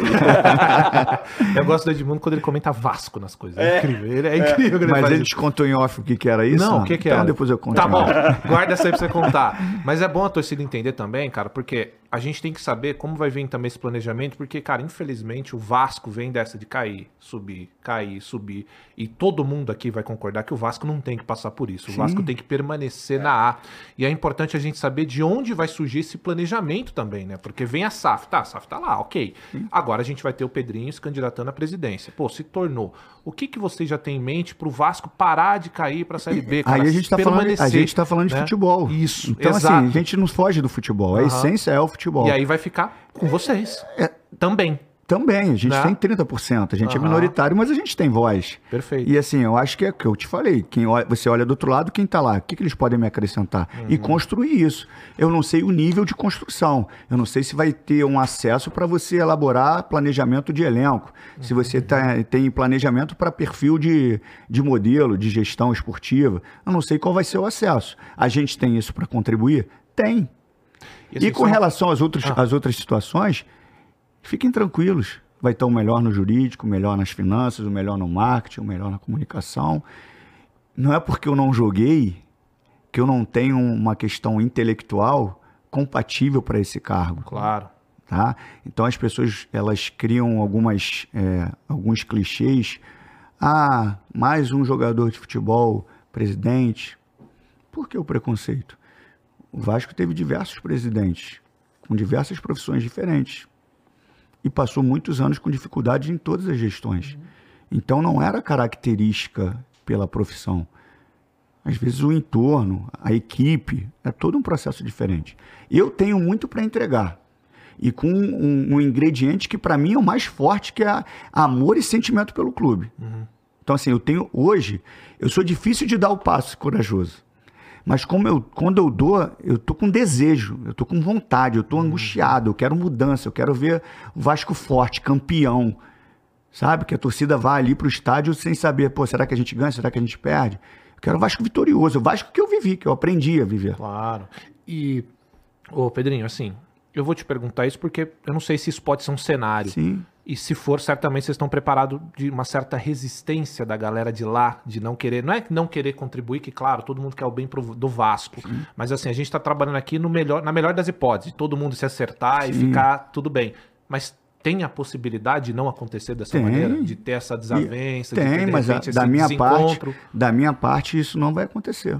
Tá. Se eu receber um tapa, eles vão receber um carinho. ok. Eu não vou, eu não vou mudar o que eu sou por eles. Aham. Só se for para melhor. Para pior não. Eu não vou, eu não quero aquele Vasco que eu vi nas outras eleições, não quero. Eu vou lutar por um Vasco diferente, mesmo que eu pague um preço. Não é o Vasco da família, não é o Vasco da, da, da integração social, não é um Vasco de, que luta por todas as causas, não é um Vasco que construiu o seu estado com o seu estádio com seus funcionários, não, não é um Vasco que deu a oportunidade para os negros, não é um Vasco de paz, não é um Vasco que foi injustiçado. Por que, que o Vasco tem que ser guerra no- na- nas eleições? É. Isso não é amor ao Vasco. Eu tenho uma frase, mais uma frase, que amar o Vasco é você plantar uma árvore para outro sentar na sombra. Eu não estou preocupado se quem for ganhar vai fazer o estádio e eu não fiz. Vai fazer um time campeão, eu não fiz. Eu quero o Vasco feliz, mesmo que eu não seja o autor. Eu só quero saber que quem entre, entregue com o amor que eu quero entregar. Se tiver em boas mãos, eu tô tranquilo. Se não tivesse me incomodando, você pode ter certeza que eu estaria na televisão comentando. E essa hora, hoje é o quê? 5 horas da tarde de uma Quarta. quarta-feira. Tem jogo hoje? Tem, tem o Fluminense. Fluminense Internacional. né? Libertadores. Eu provavelmente não faria o jogo, porque o jogo na Libertadores está só na Globo, não está no, não tá no Sport TV. Eu estaria tomando um vinhozinho assistindo, assistindo o jogo. Mas eu, tô, mas eu tô comprometido para mudança. pro Inter, né? Olha, eu tô, eu tô muito colorado hoje, assim, totalmente. Tô 100% internacional. Não, mas, ô Pedrinho, do jeito que você tá falando aí, cara, você pode ter certeza que ninguém tá duvidando. Porque assim. Não forma- duvide da política do Vasco. É, é, é, porque assim, cara, a forma que você tá falando deixa muito claro que não é que você tá só perdendo porque você tá querendo agregar pro seu clube do coração, mas cara, a escolha que você faz é uma coisa que se alguém vai perder, e eu digo mentalmente, Essa foi a financeiramente, frase que eu mais escutei. é você, Sim. não é? Sim, mas assim, eu não consigo ver perder com o Vasco. É isso.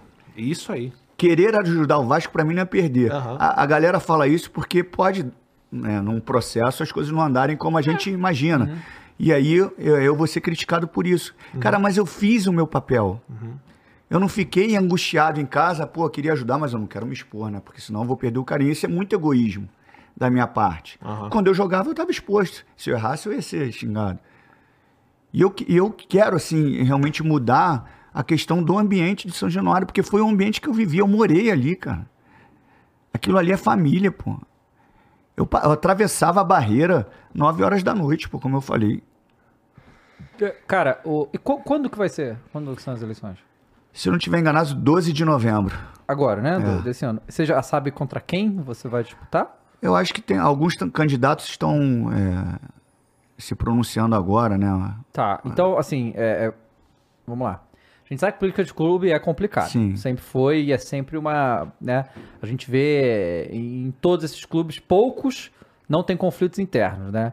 E, obviamente, o Vasco tem, como todos os outros clubes têm.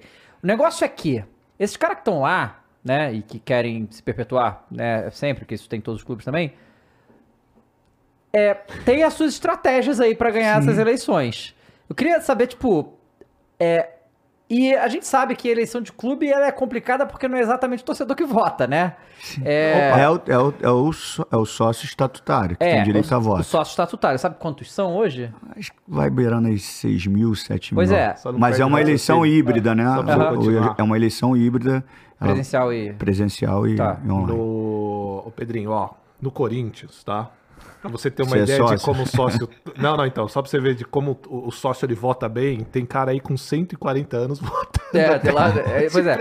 Eu tô falando, esses caras conhecem os mecanismos absurdo, da política do Vasco há muitos anos e estão lá se perpetuando a vida inteira.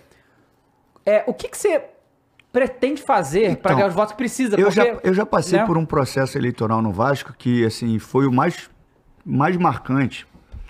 Eu não vivi isso nem com nem com o título da Libertadores. Hum.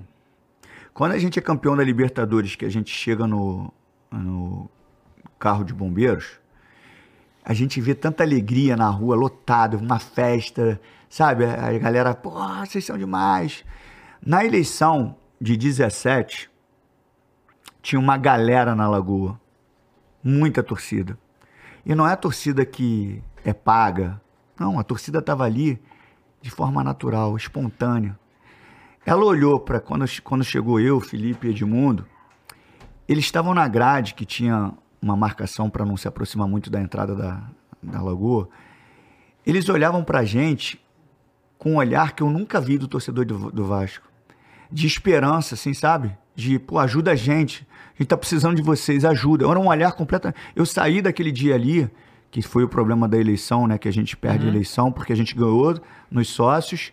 E aí, quando foi para o conselho, que nunca aconteceu isso, em 120 anos do Vasco, todos os sócios, todos os presidentes eleitos pelos sócios, eles foram confirmados no conselho. Foi a única eleição que, os- que o presidente eleito pelos sócios chegou no conselho, ele perdeu. Em 120 anos de história. Eu cheguei, eu fiquei, eu chorei a noite toda. Eu fui para academia, eu não ia para academia, eu- fui chorando para academia, eu não conseguia falar. Porque o olhar do torcedor é um olhar assim, cara, ajuda a gente. Sabe? Era um olhar de assim, cara, vocês vocês querem fazer um negócio legal mesmo, vocês não estão de sacanagem com o clube, assim, ajuda a gente. Então, assim, aí aquilo ali, ao mesmo tempo que me deu uma força danada, ele me distanciou da, disso, assim, cara, cara, política não pode ser isso. Não é isso que eu acredito. olha, eu acho que é bem pior, inclusive. Viu? Não é Assim, isso que eu acredito. Então, assim, esse passo que eu dou não é por esse motivo de querer mudar a política do Vasco. Não é isso. É porque eu amo o Vasco. Eu tava incomodado, eu tava angustiado. Aquilo ali, tá, sabe quando tá te remoendo? Cara, eu preciso passar um período fazendo isso. Se acontecer de uma forma é, que eu espero que vai acontecer, pô, vai ser a maior alegria da minha vida. Se não acontecer, eu me coloquei, eu enfrentei isso. Eu me coloquei à disposição. Foi um passo bem difícil, não foi uma decisão, pô, zero fácil. Zero fácil, porque você me- mexe em toda a estrutura, né? Você tá ali comentando, ah, tem o teu salário, tá ali, pô, tem a tua vida com liberdade. Quando eu dou esse passo, é um passo que eu mesmo falei assim, cara, você foi corajoso. E aí envolve todo um contexto, a história, meu pai. E quando eu dou o passo, aí a gente já tem que pensar no processo. Eu não me considero um político. Não me considero, me considero um apaixonado pelo Vasco, muito preparado para exercer. Eu sei qual é o meu papel, eu sei qual é a, a minha função, eu sei que se a torcida é, votar em mim, eu sei o que ela espera de mim. Quando a torcida olha para mim e fala assim, pô, eu quero esse cara, eu sei que ela quer. Eu não vou inventar. Eu não vou prometer o que eu não entrego. Ela sabe que tem um cara ali que é apaixonado. Não é mais que é, só que esse cara é porque é apaixonado, ele não é. Eu não sou um cara burro. Aham. Eu sou um cara que, quando eu dou esse passo para colocar em risco o carinho do torcedor, eu coloco em risco com segurança. Fazendo o quê? A capacidade de um gestor é saber botar os melhores na caixinha certa. Para mim, não tem loteamento. Pô, se você me apoiar, você fica. Não, não tem loteamento. isso aí é uma coisa não que existe muito, né? loteamento. Vai estar os melhores nos melhores lugares. É isso que eu acredito. Ponto. Cara, é que, é que, putz, é que do jeito que você tá falando, cara, é- e é muito louco isso, porque isso parece ser tão difícil fazer no É futebol difícil, brasileiro, Mas cara. não é difícil falar. É. pressão- bloco baixo e bloco alto na televisão? Gosto Não mais é? do box to box. Do box to É, box. Sabe quem eu- que usava muito? Thiago Nunes. Usava muito box to box. Mas sabe por que, que essa, a- mudando e voltando ao mesmo tempo, sabe por que, que as nomenclaturas elas entraram de uma forma mais forte nesse futebol moderno? Para dar padrão. Porque antigamente, é, você falava assim, sobe, adianta. Então, assim, não tinha um padrão. Quando você dá um nome, automaticamente você vai, desculpa a redundância, você vai automatizar. Linha alta, linha baixa, bloco baixo, bloco alto. Então você está automatizando, não precisa. Você um fala, adianta, sobe, cada um fala uma coisa. Então quando você dá padrão, facilita os teus movimentos. Né? O bloco A- o bloco é porque assim, é um bloco, o jogo é um bloco. Não existe a linha ofensiva ficar lá na frente, a do meio ficar um pouquinho para trás e a última linha lá atrás. Não, então você faz o quê? Bloco. Vamos marcar em bloco alto, bloco intermediário, bloco médio. Isso é informação que o treinador vai passar. Ele vai usar a estratégia durante o treinamento, os treinamentos, e quando for passar na predição final, olha só, pô, vamos jogar contra o Fernando Diniz.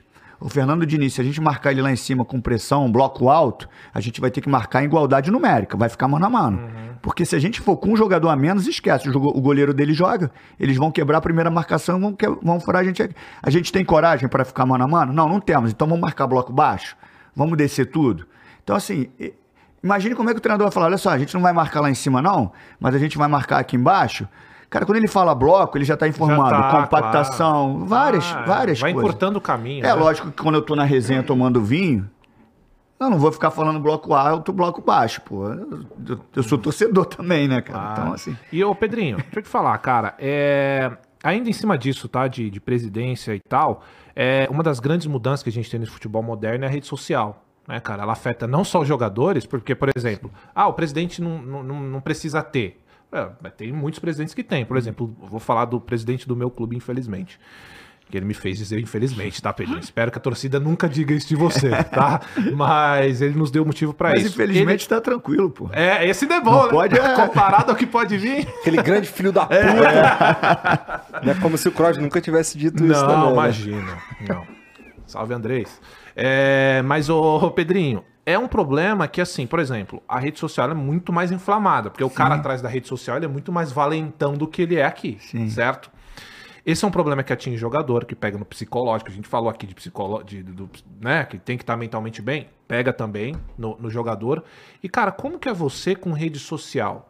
Você vai precisar se redefinir nessa questão de rede social você está muito bem alinhado com isso? Porque isso, você falou de marketing, é uma coisa completamente ligada também ao clube, são as redes sociais, né? É, eu tô bem calejado, assim, com relação a isso. Quando eu dei o passo, eu falo assim, é difícil eu dar o passo. Eu boto na conta tudo. Tá.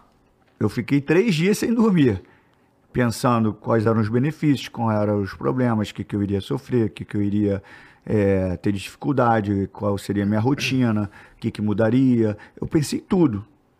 E é difícil ter coragem para você fazer uma mudança brusca, assim, ainda mais quando você está num, num ambiente que você é bem sucedido. Quando eu dou o passo, já está na conta, assim. Eu já falei assim, cara, eu corro o risco de sofrer. Muitos também que eu vou, ataques que eu possa vir a sofrer, se eu me tornar presidente, é, desde que seja na boa, beleza. E se for ruim, cara, eu ignoro. Mas é lógico que isso aqui vai fazer parte é, de uma forma não direta. A minha, a- o meu foco é, é fazer um Vasco vencedor, vitorioso, grande. Hoje você já é engajado nas redes sociais ou não? Você não usa Cara, muito? Eu uso, eu Tá. uso legal, não sou fissurado, não. Tá. Eu uso Bom, legal. Cara, quando que você tomou essa decisão? Você tava lá comentando Cara, parada, já- tava falando, vou. já estava assim, eu estava alimentando isso quando é, eu me senti muito honrado pela escolha do grupo, né? Porque são pessoas que a gente está falando, pô, CEO, caras muito bem é, resolvidos nas, nas suas vidas. Quando É que é, o grupo tem vocês três, você, o Edmundo e o Felipe, Não, não, são é só dos- vocês, é, né? Não, dos- nós, nós três somos ex-atletas. Aham. Mas a gente está falando de CEO, de, de jurídico, de advogado muito bem sucedido, de comunicação. Tem toda uma estrutura muito bem construída. Que eu não vou falar agora até para preservar. Claro. Mas é, os, os ídolos, eles são com relação à bola e automaticamente a gente falou que deve ter um, um direcionamento para um encaixe ali com a, com a Saf. SAF para a gente poder falar de futebol. É, você me perguntou da rede social. é Não, não, não. É quando você toma essa decisão? Ah, de- quando eu tomei a decisão. Então, foi uma construção. Né? Uma construção, eu comecei a pensar, esse incômodo já estava perdurando, né? E quando eu ia fazer jogo em São Januário, que eu tinha, que eu passava lá por trás, a torcida, pô, tem que vir pro Vasco, tem que vir pro Vasco, tem que vir pro Vasco. E eu já tinha esse desejo, eu estava muito angustiado com essa situação. E foi todo um processo assim de leitura do que eu vivi, do que eu queria ter jogado o Mundial, que eu não joguei, que eu tô devendo um, um negocinho pro Vasco, sabe? De assim, eu preciso é, entregar isso pro Vasco, que eu acho que eu entregaria no jogo do, do Real Madrid. E, e sabe quando assim, tá faltando, tem um vazio em mim, e eu preciso estar ali, eu preciso sentir o calor da torcida, eu preciso devolver esse amor. Tô com muita coisa aqui dentro de mim que eu preciso ali. Hoje em dia é muito difícil você conseguir atingir essa, essa juventude, porque o processo do, de formação mudou, né? Hoje o moleque está com 13 anos, ele está pensando em ir para o Barcelona, para o Real Madrid. Não, o meu sonho era jogar no profissional do Vasco. O meu ídolo era o Mauricinho mesmo. Eu ficava ali na grade, que eu chegava para treinar futebol de salão, né, no final da tarde, e o treino do profissional estava acabando, e depois eu ainda tive a oportunidade de jogar com o Mauricinho. Lembra do Mauricinho, não? Pequenininho, ponta direita, lembra nada, pô? Lembra? Lembra nada? Pequenininho, jogava pra caramba. Eu ficava ali na grade gritando, lembrar. Mauricinho, Mauricinho, Mauricinho. Então, assim, quando eu piso em São Januário profissionalmente, o meu desejo, o meu sonho está realizado. Então, assim, essa galera que viveu anos 80, ano- anos 90, tem uma ligação de amor realmente com o clube. E o Vasco tem algo muito específico, cara. Quem não é Vasco e chega no Vasco, não, não sai da base, mas chega no Vasco, se identifica, cara. O Mauricinho falou isso pra mim, cara. Eu não fui formado no Vasco, mas é um clube que eu sou apaixonado. O Juninho Pernambucano é apaixonado no Vasco. Então, assim, é uma relação muito afetiva, sabe? Então, e a decisão, assim, ela já estava praticamente tomada. E tem um outro vídeo que a gente não, não pôde exibir, que é, ele fala, a música encaixa direitinho com a minha história. E tem um- uma, uma, uma, uma parte do vídeo ali que mostra meu pai e minha mãe, entendeu? Que fala. é, agora eu não lembro do música, mas fala, pai, não sei se você imaginaria do Lennon lá. Mãe, nunca pensei ia chegar. Enfim, é uma história que assim. Minha mãe hoje tem Alzheimer, né? Mas eu sei que eles teriam orgulho de mim sabe? De, de ver o que eu passei, ver o processo que eu passei, ver o que eu sofri na carreira, é, fisicamente e emocionalmente, porque eu criei expectativas dentro da minha carreira. O Milan veio atrás de mim. Então, assim, o que eu tô querendo dizer é assim, minha carreira ela é muito promissora, sabe? E eu tive ainda uma carreira muito bem sucedida. Só que, assim, o meu sonho era ter jogado aquele jogo com o Real Madrid. Era o meu sonho jogar aquele jogo. No tanto que quando eu sofro a lesão, que eu vejo o médico fazer assim, eu falo assim, não, a apresentação é amanhã para a seleção, eu pensei, né? Eu tava com uma dor infernal. E ele faz assim, eu falei, não quero voltar. Só que ele já tinha feito um, um exame é, que a gente chama de gaveta, que o joelho saiu na, na mão dele. Quando ele fez assim, ele já fez assim. Caramba. E aí eu fui pro vestiário. Quando eu chego no vestiário, o rádio do, do roupeiro tá ligado, escutando o jogo. E o médico entrou comigo. Aí foi, mandou botar gelo, botou gelo, ele saiu. E a imprensa tinha acesso direto, você lembra como é, É, que era? Quando ele saiu do túnel, não, quando ele saiu do túnel para voltar pro campo, já botaram o microfone na, na boca. Caraca! E ele falou assim: "Ah, a gente vai ter que esperar os exames de imagem, mas pela minha experiência, é, houve uma ruptura de ligamento cruzado, mas vai ser confirmado no exame de imagem. Mas se for confirmado, de seis a oito meses. Eu escutei isso ali, cara. Maluco, isso aí já, hoje em dia jamais aconteceu Eu um escutei, desse. eu escutei botando gelo no meu joelho, Aham. achando que, que eu ia botar o gelo e no outro dia eu ia me apresentar pra seleção. Caramba, cara. E aí eu falei assim, seis meses, oito meses, eu falei, eu não vou jogar contra o Real Madrid? Não, não, eu vou jogar contra o Real Madrid. Eu vou jogar contra o Real Madrid. Só que eu não ia jogar, porque a lesão foi em setembro. Então, assim, eu tenho o desejo de fazer algo, tenho vazio dentro de mim. E eu acho que esse vazio vai ser preenchido se eu conseguir fazer coisa boa pelo Vasco, pelo futebol do Vasco, pela barreira do Vasco, da dignidade daquelas pessoas, ter a oportunidade de transformar o Vasco numa arena. Eu tenho esse desejo. Eu acho que isso vai completar esse vazio que tem em mim. Cara, então, o Vasco tava ano passado, né? É, tava na, na Série B, voltou agora. E aí a SAF meio que começou, assim, terminou. É, é uma SAF muito Recente. recente. acabou a Série B, né? Que jogo com o Tutu, tá vendo? Meu amigo Moab tá aqui. A gente assistiu esse jogo junto lá em casa, né? O... Pô, meu vídeo até O viralizou. Vasco Ituano. com- Vasco Ituano, meu vídeo viralizou é. lá. Se buscar aí, vai, vai ver que eu tenho uma orelha, É. a dancinha do, do Steve B. Pô, tava nesse jogo, eu tava agoniado. Falei, não é possível, E- cara. e- e aí vai- Porque foi um jogo. Tu não, vai- tu não Aí- lembra. aí o Vasco- Foi um jogo. Pô, eu falei, não é possível, gente. Quando o Vasco ganhou, Eu tô ligado. Vasco pô. subiu. Pô, eu falei, ah, vou tomar um vinho, vou Não, dar. e foi o o cara- dar- o cara do só um Spring Love. O cara Aí, tá foi expulso porque defendeu moral, a... busca esse vídeo aí. Defendeu... Pega aí, pega aí, pega aí, Mulão. Defendeu o, o- aqui, o gol, defendeu. o- Né? Foi o gol que defendeu com a mão, aí foi o pênalti, né? Segundo jogo, o cara foi expulso porque Foi. meteu a mão e impediu o gol. Aí. aí Nenê bateu o pênalti, exato. E aí o, o, o Vasco volta pra Série A, mas tem um início de ano, assim, terrível, né? Vai mal no estadual, vai, vai mal em tudo, né? E aí, recentemente, teve muitos reforços. Já tá aqui inclusive o vídeo. técnico mudou. Maneiro. Achou, pra- Maurício? pra- Tem aqui, ó, se quiser. Você consegue mandar pra alguém? Quem que tá aí? O Cadê Funari a daí? Fernandinha? Tá aí? Pede pra galera que tá comigo ali, eles mandam aí pro. Isso, manda aí, vamos, vamos ver. E aí a gente tem um. Agora, o Vasco deu uma melhorada, né? Sim. Contratou vários jogadores, trouxe um novo técnico e tal. Mas, obviamente, o risco do rebaixamento ainda existe, né? Mas a perspectiva é bem diferente. Bem, não, melhorou muito, Pelo realmente. desempenho mesmo, Não, acho né? que, vamos, vamos combinar, todo mundo surpreendeu com essa Sim, arrancada aí, sim. porque, né, é... Mas, obviamente, ainda existe o risco. Mas o que eu queria perguntar pra você, assim, é... De lá pra cá, né, a SAF entrou e tal, você tem visto estruturalmente como o Vasco tá, que eu digo, CT, categoria de base, essas coisas, você Eu sabe acho como é que que isso estão é essas ponto- situações? Não, a gente vai ter acesso. A gente que eu digo, quem entrar Não, vai mas eu ter digo o estado deles, hoje, assim, né? Então, a gente só tem acesso a São Januário porque Tá. Uhum. é onde a gente vai assistir os jogos, né? Eu não tenho acesso ao centro de treinamento porque eu não fui lá. É, mas hoje isso é essencial. Análise Claro. de desempenho, análise de mercado, toda a estrutura. tudo, né? Tudo, tudo. Não adianta cair na balela que ah, futebol ah, nos anos 90 era outra coisa. Uhum. Agora você precisa de toda a estrutura, toda a pla- plataforma, tudo entre- integrado com, com, com a medicina. Eu acho que assim, é, o Palmeiras é um grande exemplo disso, o Atlético Paranaense, é, são clubes muito modernos. E quando a gente tiver a possibilidade de, se a Tu gente citou o entrar. Flamengo, cara. Flamengo também. Ah, tá, então Flamengo tá também. É. Não, eu até citei o Palmeiras porque eu sei que. O eu cara com a camisa do Vasco. eu- o Palmeiras chegou agora com, com um processo muito moderno mesmo. Então, assim, você tem todo o monitoramento de fadiga muscular, de volume É. de treino, tudo, tudo registrado. Sono, os caras têm anel, Anel? é, pra, pra ver o teu Saber tá sono. direito? É. Caramba. Enfim, tem todo um... Isso tudo faz a diferença, cara. O energético, o repositor energético, ele é individualizado.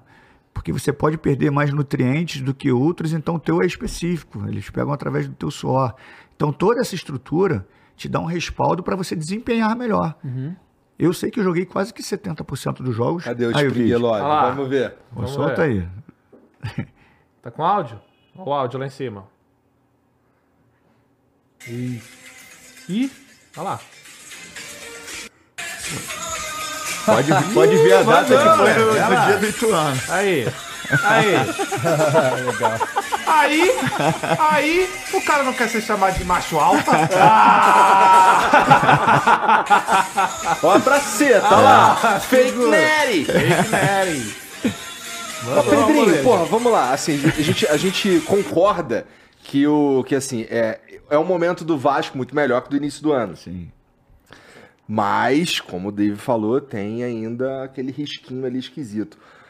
Vamos dizer que você se torne presidente, muda alguma coisa pra você, Série B, Série A, assim, no sentido de trabalho a ser desempenhado, É, caralho? eu acho que muda. Eu acho que a gente precisa entender, é o que eu te falei, ter acesso, né? Uhum. Ter o diálogo e entender qual é o modelo de formação de elenco, né? Qual é a intenção da SAF, se é usar.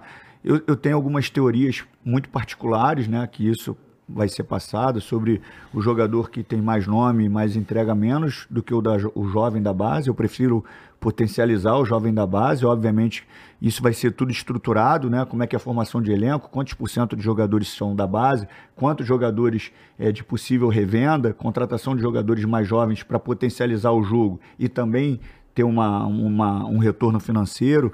É, quantos jogadores experientes, mas é, com poder do marketing, mas com retorno físico e técnico. O grande exemplo é o Hulk, né? o Lucas Moura. É. São jogadores que têm uma visibilidade, pode trabalhar o marketing, mas te dá um retorno físico e técnico. Eles não estão vindo só para, ah, trouxe, É. o- como era antigamente, vamos trazer o fulaninho. que- Não é o Vidal no Flamengo, né? Não, não vou falar respeito. isso. né? Não, Mas- deixa que eu falo. Mas é. Mas é, to- é todo um modelo de estruturação, é tentar Aham. entender qual é o modelo e é isso, cara, é fiscalizar, é estar junto com a SAF, é querer entender, é cobrar. Eu acho que é uma relação de, de pessoas que são sócias.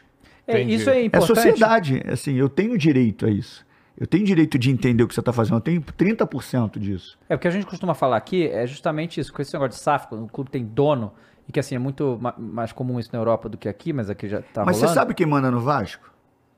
Te- deveria ser o torcedor, né? É o torcedor. É, então, é, é, É o esse torcedor. Você pode queria chegar, acreditar é isso que eu queria falar. que o torcedor do Vasco ele faz o que ele quiser. É, Você pode é. acreditar Isso nisso. que eu te falar. É, eu acho que você, né, é, se for eleito, claro, pode tomar essa responsabilidade pra você de ser a voz perante a do torcedor para com a SAF. Eu vou ser a voz do melhor pro Vasco. Uhum.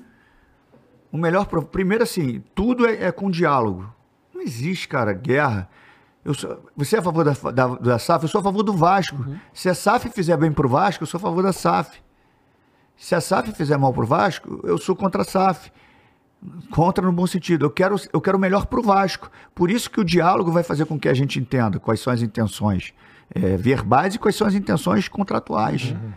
Para eu entender onde eu tenho que te cobrar, o que, que eu tenho que te entregar. É isso. A gente tem que ter o acesso. Mas eu acho que é, não é guerra, zero guerra. Vasco não precisa de guerra. Vasco precisa de conhecimento, de pessoas preparadas, de pessoas que amem o clube, que bote um projeto para andar de verdade. De verdade.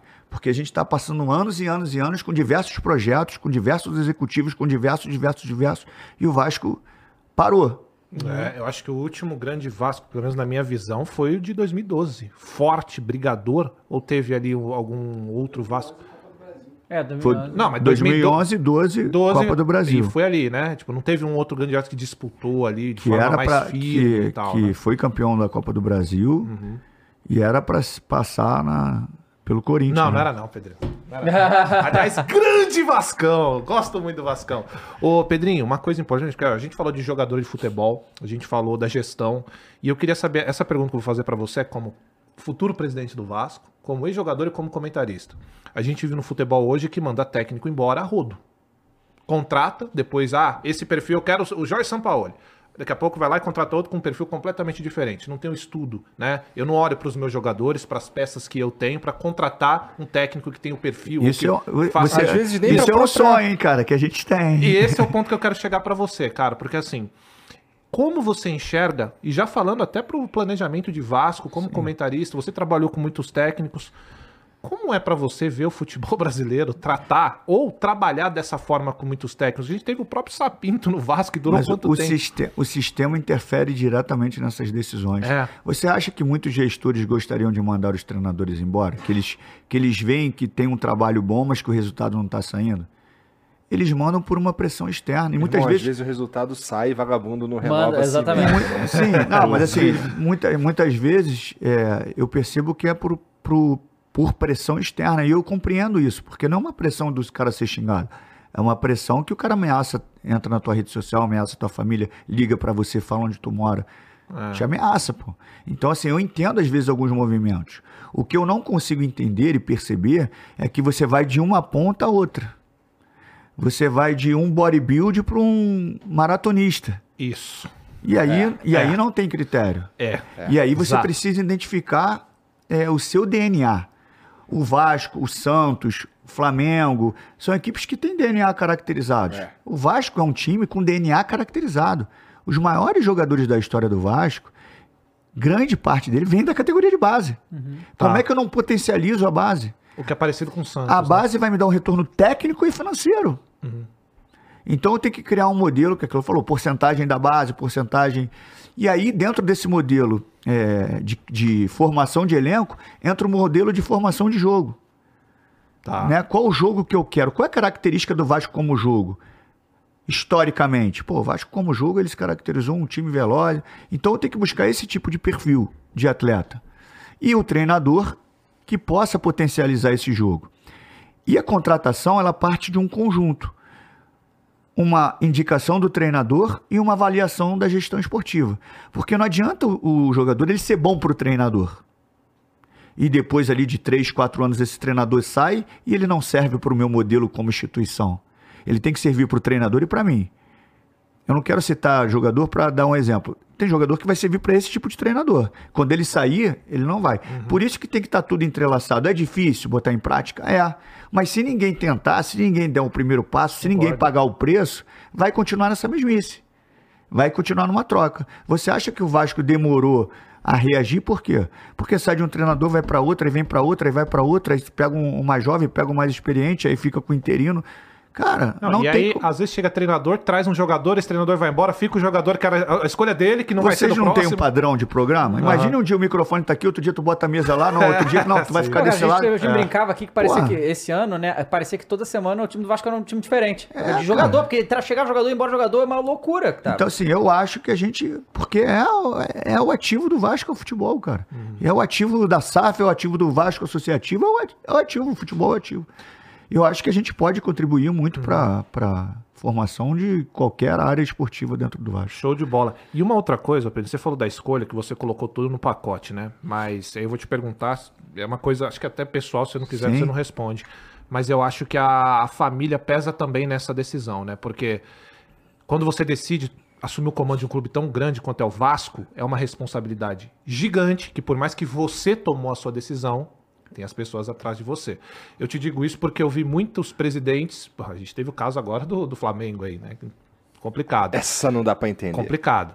Então, assim, é, é, uma, é uma escolha muito importante para sua vida, mas a família tem um peso muito grande nela também, né? Eu posso ser xingado, óbvio, é, o torcedor tem direito disso, se algo acontecer errado.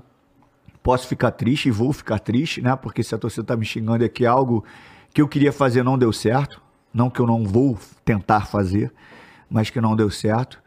Mas eu acho, é, num nível de agressão física, eu acho que o torcedor, se chegar perto de mim para fazer isso, ele não vai ter nem coragem, cara. Que ele vai ver o teus, o teu bíceps. Não, pela, pela empatia, cara. como- não tem por que ele me agredir assim. É, chegar num porque- nível de agressão. Agora, eu não gosto nem de colocar a minha família nesse assunto, porque eles já eles já estão sabendo disso Já, né? tudo. Eles já estão tão, assim, bem seguros disso tudo. E a minha família sabe da minha paixão pelo Vasco, assim. Uhum.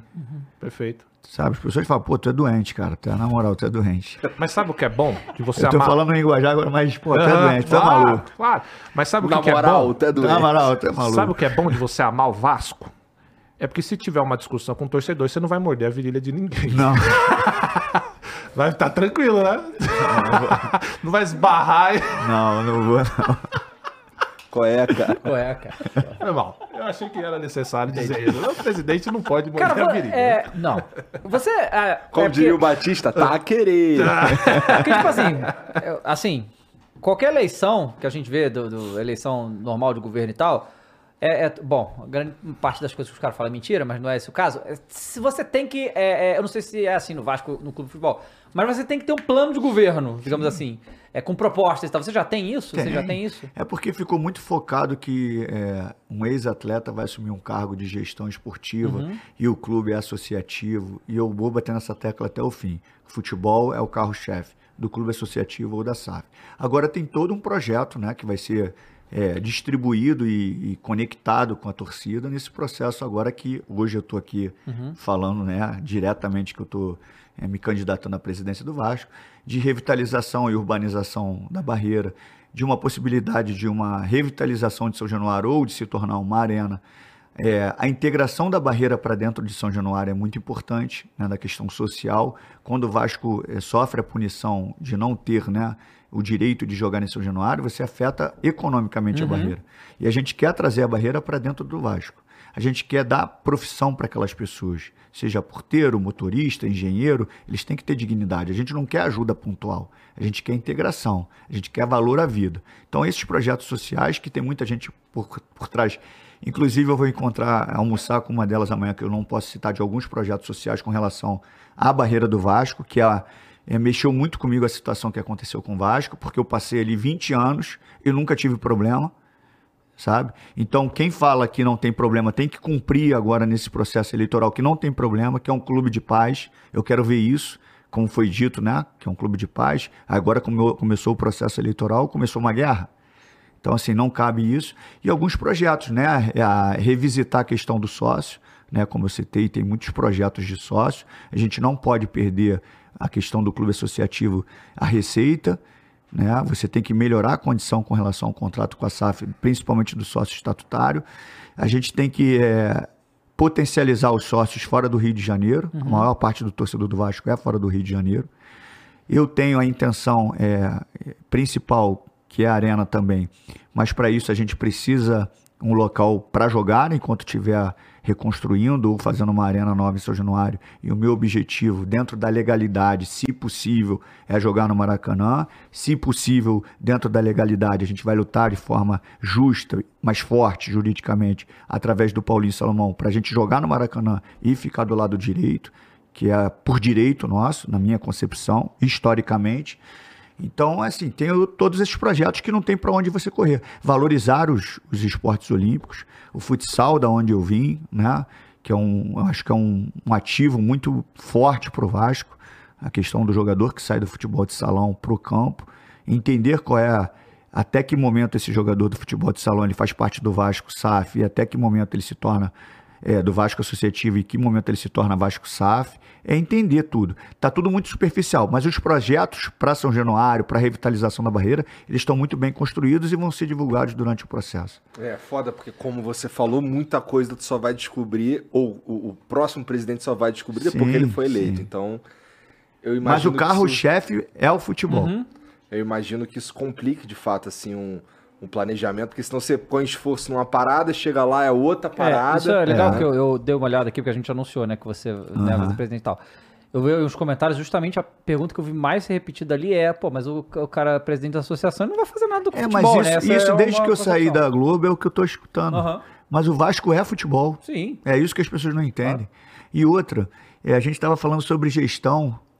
é, então por que, que um, um presidente, quando o clube é associativo, mas ele tinha o direito ao futebol, por que, que ele botava alguém do futebol para gerir o futebol? Porque ele entende de futebol. Ah, então um ex-atleta, que eu sou capacitado é, intelectualmente, não posso ser presidente do clube porque eu tenho que entender de finanças, de economia, de jurídico, de de comunicação? Não. Eu entendo de futebol, é a área que eu sei integra- é, entregar. Eu sei o que o torcedor espera de mim. Eu sei que se o torcedor me botar lá, eu sei o que, que ele está buscando, amor. E eu tenho capacidade intelectual para entender que o melhor vai estar nas finanças, o melhor vai estar no jurídico, o melhor vai estar na comunicação. Isso é saber gerir, é saber delegar, é botar os melhores na caixinha certa e fiscalizar. E ter um grupo, eu não tenho ambição de ser o melhor presidente ou o maior presidente da história. Não, é o que eu falei, eu quero ver o Vasco feliz, mesmo que eu não seja o autor. E, e se por acaso eu tiver a possibilidade de presidir o Vasco, a porta vai estar aberta para qualquer dos outros candidatos apresentarem projetos, quererem ajudar o Vasco. Eu não tenho vaidade nenhuma. Eu quero o Vasco bem. Ponto. Agora, isso tudo vai ser construído através do acesso de, da questão contratual com a SAF, para a gente ter a dimensão das coisas cirúrgicas de um contrato É, como esse. né? isso aí seria, do- dos exemplos que a gente tem no Brasil, caso você ganhe, uma da, da- Porque os outros, tipo assim, parece que a galera fez a SAF pra se livrar da parte da, não- da eu não- política da questão E eu associativa, não, entendeu? eu, não, eu não aceito falar que o Vasco associativo não é futebol. Uhum. Eu não aceito. A gente pode ser minoritário, mas a gente é sócio do- da SAF. A gente é sócio da SAF. É, claro. É, então, é, cara... E é tô- o carro-chefe. Agora, os outros projetos, eu acho que é. Os projetos são muito próximos, né? E tudo isso ajuda o futebol, pô. De todos os candidatos, eu acho que é tudo muito próximo. É a, a por- oportunidade de fazer uma arena, é a revitalização da barreira, é potencializar o- os esportes olímpicos.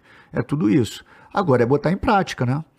É realmente arrumar a estrutura, né? as pessoas capacitadas, né? as receitas, a captação para você botar tudo isso em prática, que é o meu grande sonho mesmo de, de ver um Vasco ali com uma arena nova, com um time vencedor, campeão, que foi o que eu vivi.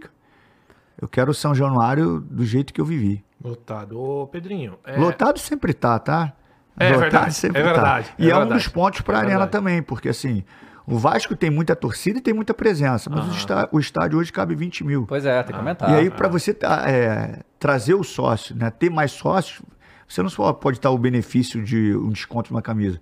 Os caras querem desconto no ingresso, mas você está limitado ali. Então, se você ampliar São Januário, revitalizar, botar um estádio para 40, 50 mil, você potencializa a captação de mais sócios, porque você vai ter mais lugares. Uhum. Só que por isso que eu falo que a SAF está ligada diretamente ao clube associativo, porque você vai ter que arrumar um lugar para jogar. E isso interfere no desempenho. Eu não posso, ah, agora vamos fazer a obra, agora vocês vão jogar. Não, pô. Tem que jogar num lugar próximo, um lugar bom, onde a torcida do Vasco possa ir em massa. É isso, interfere diretamente. É, é foda, porque se o Maracanã tivesse é, é, assim, é, tivesse é, mais bem rever, cuidado. É, rever a questão da, da, licitação, tudo isso. É, não, acho que, assim, cara, eu, olha, eu realmente acredito. O Igor balançou que a cabeça se o, aqui. Que se o gramado cara, do Maracanã... mas eu acho que, eu, eu, acho, eu acho que o Maracanã, na minha opinião, eu não tô por dentro do contrato nem nada, mas eu sou a favor do, do, do Maracanã ser, receber jogos dos, dos times dos não grandes deveria. do Rio. O problema é que, assim, primeiro, que essa, essa licitação pro Flamengo Fluminense, ela é bem desfavorável ao Flamengo Fluminense, é caríssimo, é custoso demais e tal. E os dois não têm autonomia sobre o estádio, porque quem manda lá. E aí é. e o grama não aguenta. Essa é a grande questão. É, o grama não aguentasse. É, eu acho que você, tem, tranquilo, que você acho. tem que estruturar até o Maracanã de forma diferente. Totalmente. Para que você possa botar um gramado híbrido. É, Sim. É, a galera fala assim: ah, o do Corinthians, que para mim é um dos uhum. melhores gramados, que tem uma porcentagem de grama natural e outra artificial. Ah, mas está sempre impecável porque só o Corinthians joga lá. Não, mas eu acho que ali a, a, a, a mistura foi bem feita, né? Claro. Da quantidade de. Está então, sempre exposto também mesmo, ao sol. Mesmo se tiver um nível de jogos maior, uhum. eu acho que dá para sustentar bem. Uhum. E aí é identificar. Hoje tem. Eu, é, isso é uma discussão. Eu não sou a favor da grama sintética, uhum. não. Mas se não tem solução, é, aí existe a briga. Ah, mas tem que ter solução. É porque tem muitos jogos. Cara, mas se não tem solução, se vai ter que ter muitos jogos por direito, então a gente tem que arrumar um gramado que sustente muitos jogos. Uhum. E aí é arrumar um melhor gramado, seja ele híbrido, seja ele um artificial mais próximo do natural. Cara, eu ó, também... Tu me zoou é... que eu balancei a cabeça do, do, do Vasco jogar no Maracanã. Cara, ó, se você me perguntar se eu, se eu quero que o Vasco se foda e que, e que eu fiquei feliz que é o pra Série B, eu vou te falar que num primeiro momento eu fiquei, mas é muito estranho, foi muito estranho. Eu, cara, eu tava já torcendo pro Vasco voltar, cheguei, cara. Quando eu cheguei aqui, a galera falou assim, cara, quando tu cumprimentou, me cumprimentou uhum. ali o Felipe, o cara, o cara falou assim, pô, depois que, que o Igor cumprimentou o Edmundo, você e o, e o Felipe, cara, ele tá diferente. Tu, tu ficou com a camisa aí e não tirou. É, isso, é, tu tá gostando. Tá não, tá mas gostando. o meu ponto, meu ponto é que assim, cara, a gente, a gente conversava isso pra caralho, que assim, meu irmão, o Vasco tem que estar tá na Série A, mano. Não tem, tem assim, cadê o Porra, a gente não joga mais com os caras, irmão. Não, não Porra, é só isso, cara. Tem... O torcedor então, assim, não pode ter... Teve, teve, um momento que eu tava assim, cara, não, não tá ruim isso e aqui. E aí é futebol. O torcedor não pode ter insegurança o que vai ser esse ano. Pô, será que a gente vai brigar para não cair? Será que... Cara, tem que acabar com isso. Eu acho que o Vasco tem que se estruturar para Não vai ser todo ano campeão, porque não tem como. Porque não é assim. A gente tá assim, falando né? de grandes equipes no cenário nacional. Mas é frequentar Libertadores, título, Sul-Americana próxima Libertadores, Libertadores no outro ano novamente. Cara, você ganhar a Libertadores é frequentar. Ah. O que aconteceu com a gente era uma outra época. Disputava de vez em quando porque tinha pouquíssimas vagas. Uhum. Porra, a gente cantava lá vagas. que Libertadores qualquer dia dia aí. aí o cara, é. Hoje os caras falam assim, ah, o treinador tal tem não sei quantas Champions. Porra, ele disputa Champions todo ano, é. tá 30 anos na profissão, pô, se ele tiver três Champions, não é nada demais. É. Assim, é como abrir um leque muito grande de vagas, eu acho que é você estar tá frequentando ali a Libertadores, que você vai pegando o hábito, você vai percebendo, você vai gerando outro tipo de receita. E a questão de, de que a gente falou sobre formação, de elenco, de jogador, é, e muita gente fala né, sobre comparações do futebol antigo e do futebol de hoje. É, antigamente. Não precisava pagar. Hã? Não precisava pagar o jogador. Não, mas não é nem disso, não. Eu digo da formação. Eu acho que tu pegou, tu não é tão, não, tão novinho assim, não, Igor. Mas assim, a gente jogava bola em campo esburacado. Então, a bola estava vindo, eu já tinha uma jogada na cabeça. Eu já vi você lá. Aí a bola tá vindo. Quando eu vou dominar, a bola quicava e subia. Então eu tinha que mudar o meu pensamento, porque eu não ia conseguir mais jogar em você, e tinha que mudar a minha mecânica. Tu saía fazendo embaixadinha, calma, Pedro. Calma, esse é outro ponto. Ele tinha que mudar a minha mecânica. Então ali eu já criei um repertório motor e cognitivo diferente. Eu já estou abrindo um leque de opções cognitivas e motoras, porque eu ia fazer um domínio, tive que fazer outro. Aí tu sai dali, no outro dia tu joga a bola na, na quadra. É outro tipo de terreno. Ah. Aí tu vai no outro dia e joga no, no campo. Gramado, grama alta. Então a bola tá vindo aqui, bate aqui, tu gira. Então tu vai abrindo um leque motor e cognitivo. Tu brinca, a brincadeira tu subia na árvore, pulava muro. Então tu tinha muita mobilidade e tu mexia muito com a questão cognitiva mesmo do jogo. Por isso que eu acho que, e além do jogo ter mais espaço, a gente tinha muito, muitas soluções, né? Porque tu tem muito molejo, tu mexeu muito com o teu cérebro, tá oxigenado, tu tem improviso demais, porque a bola não vinha no teu pé, quicava na hora. Quando você passa para essa geração, é, os campos que diminuíram, acabaram, né, a maioria deles, mas quando existe a grama sintética. Se tu vai dominar no pé, ela vem no teu pé. Então você diminui o repertório motor e cognitivo, porque o teu movimento é aquele ali, ele não vai mudar. Então você tem que criar outros processos de treinamentos mais lúdicos, né, para poder nessa formação você tentar dar o repertório que a gente tinha de forma né? natural. E aí vai tendo uma formação diferente. Esses que têm isso tudo nessa geração são os geniais que o Papai do Céu bota a mão, como Neymar, são caras que que não tem explicação. Ô, Pedrinho, você falou aí de. Eu, eu sinto em você um negócio muito grande de resgatar uma. Não é essência, mas é aquela, aquela a autoestima do torcedor. Eu acho que é, eu vou definir assim. É aquela parada de você sentir. Porque, ó, vou falar por mim, tá? O Corinthians anda capengando da- da- das pernas. A minha autoestima de torcedor, sabe aquela zoeira, aquela resenha de querer zoar o palmeirense? Eu- eu- eu- você vai perdendo isso. Porque o clube ele vai te dando tanta onda ruim de resultados, um atrás do outro. Você vai. Eu, eu você posso, vai ficando. eu posso falar o vai- contrário? vai- Ah. Eu acho que o torcedor do Vasco está fazendo, tá tentando fazer o clube recuperar a autoestima. O torcedor do Vasco ele faz tudo. Ah, O torcedor do Vasco estimula as gestões Uhum. a fazer coisas que as gestões tinham que fazer para estimular o torcedor. Uhum. O torcedor chega e fala assim: vamos, vamos associar em massa? Vamos associar em massa. Ah. Aí vai a gestão, cria um plano para associar em massa. Mas o torcedor que buscou isso. Então, vamos fazer aí- a estátua do Roberto, vamos fazer a estátua do Roberto. Isso é legal Vamos, vamos, não sei. A torcida do Vasco, ela é. Cara, a torcida do Vasco é o maior potencial, o maior patrimônio. Não, agora não é porque eu sou Vasco, não, ah, cara. não. Não, mas é o maior patrimônio, cara, que, que a gente tem, mas é verdade. Eu cara. imagino, toda a torcida Pô, é, o Vasco tá claro. sofrendo aí quanto Aham. tempo, cara? Hoje, a- É hoje isso é a barreira do Vasco é um lugar de festa. As pessoas chegam horas e horas antes ali pra estar confraternizando, batendo pagode. O time Uhum. tava mal. Cara, no passado na Série B, a Porra. torcida, tipo, o time. Eu fazia Foi o jogo. rodada sem estar eu classificado fazia o jogo arrepiado, cara. Uhum. Não, então, e aí Porra. nesse ponto que eu vou chegar. Porque assim, o torcedor hoje ele vive uma parada de autoestima que é realmente você vai perdendo tanto. Isso não. Pô, a gente tá sofrendo. É que assim, o Vasco, o torcedor do Vasco sabe muito bem o que, que é isso que eu vou falar. Mas hoje, por exemplo, a disputa entre Palmeiras e Corinthians. Ela tá muito distante, porque o Palmeiras ele abriu uma vantagem por causa de gestão e tudo aquilo que a gente já sabe dentro do futebol. E eu converso com muito corintiano, cara, que às vezes o cara tá realmente. Não é que, ah, vou parar de ver jogo, vou desistir do. Não, não é isso. O torcedor não, não é isso. Mas ele vai perdendo aquela vontade de falar de, de Mas zoar. você deixa de ser corintiano. Não, de forma É nenhuma. o, cliente mais, o é o ponto. cliente mais fiel que existe. É verdade. Exato, Torcedor. exato. É o cliente mais fiel. é Você tá ponto. incomodado com a tua, é, com a tu, com o teu carro? Você vai e troca, pega outra marca. É, Você tá com, é, chateado com a tua linha telefônica, você troca por outra. É. Teu time tu tá chateado, não, tu troca. Jamais. E como é que eu não potencializo um cliente como esse, que é fiel? É o cliente disso. mais fiel do universo. Em cima disso que eu ia te perguntar. A gente tá vendo hoje, acontece bastante de, por exemplo, o sentimento de pai para filho, tá? A gente vive essa modernização do futebol, porque antes, por exemplo, para eu saber algo de um jogador europeu, eu só sabia no videogame. Hoje eu acompanho o cara aqui, ó. Isso tá levando uma molecada grande, por exemplo, e isso acontece, tá? A gente recebeu aqui o Hoffman, né, da ESPN, ele falou, cara, já tá acontecendo esse movimento da juventude, da molecada, deixar de torcer para um Vasco, para um Corinthians, para um Palmeiras, um Flamengo, e torcer para um Manchester. E O moleque nasceu um- lá em São Gonçalo e, e torce você pro tá Real? Isso tá acontecendo. Eu achei isso um absurdo, mas é real, cara. Então, assim, e essa parada que você me passa é de meio de que resgatar uma, uma- um negócio assim, sabe? De, pô, o moleque jovem ali vai ver a situação do Vasco e criança é assim, né, cara? Assim, Acontece. Eu, eu quero, Enfim. assim, nesse ponto especificamente, pegando esse detalhe, eu quero que é, os jogadores da base eles tenham o sonho e o desejo de se tornarem jogadores profissionais do Vasco. Mesmo que eles saibam que, pelo talento, o processo natural do futebol de hoje é eles irem para a Europa ou para qualquer outro mercado que hoje está muito aberto. Mas eu não posso tirar o desejo, é, que é difícil, tá? Para os dias de hoje é bem difícil.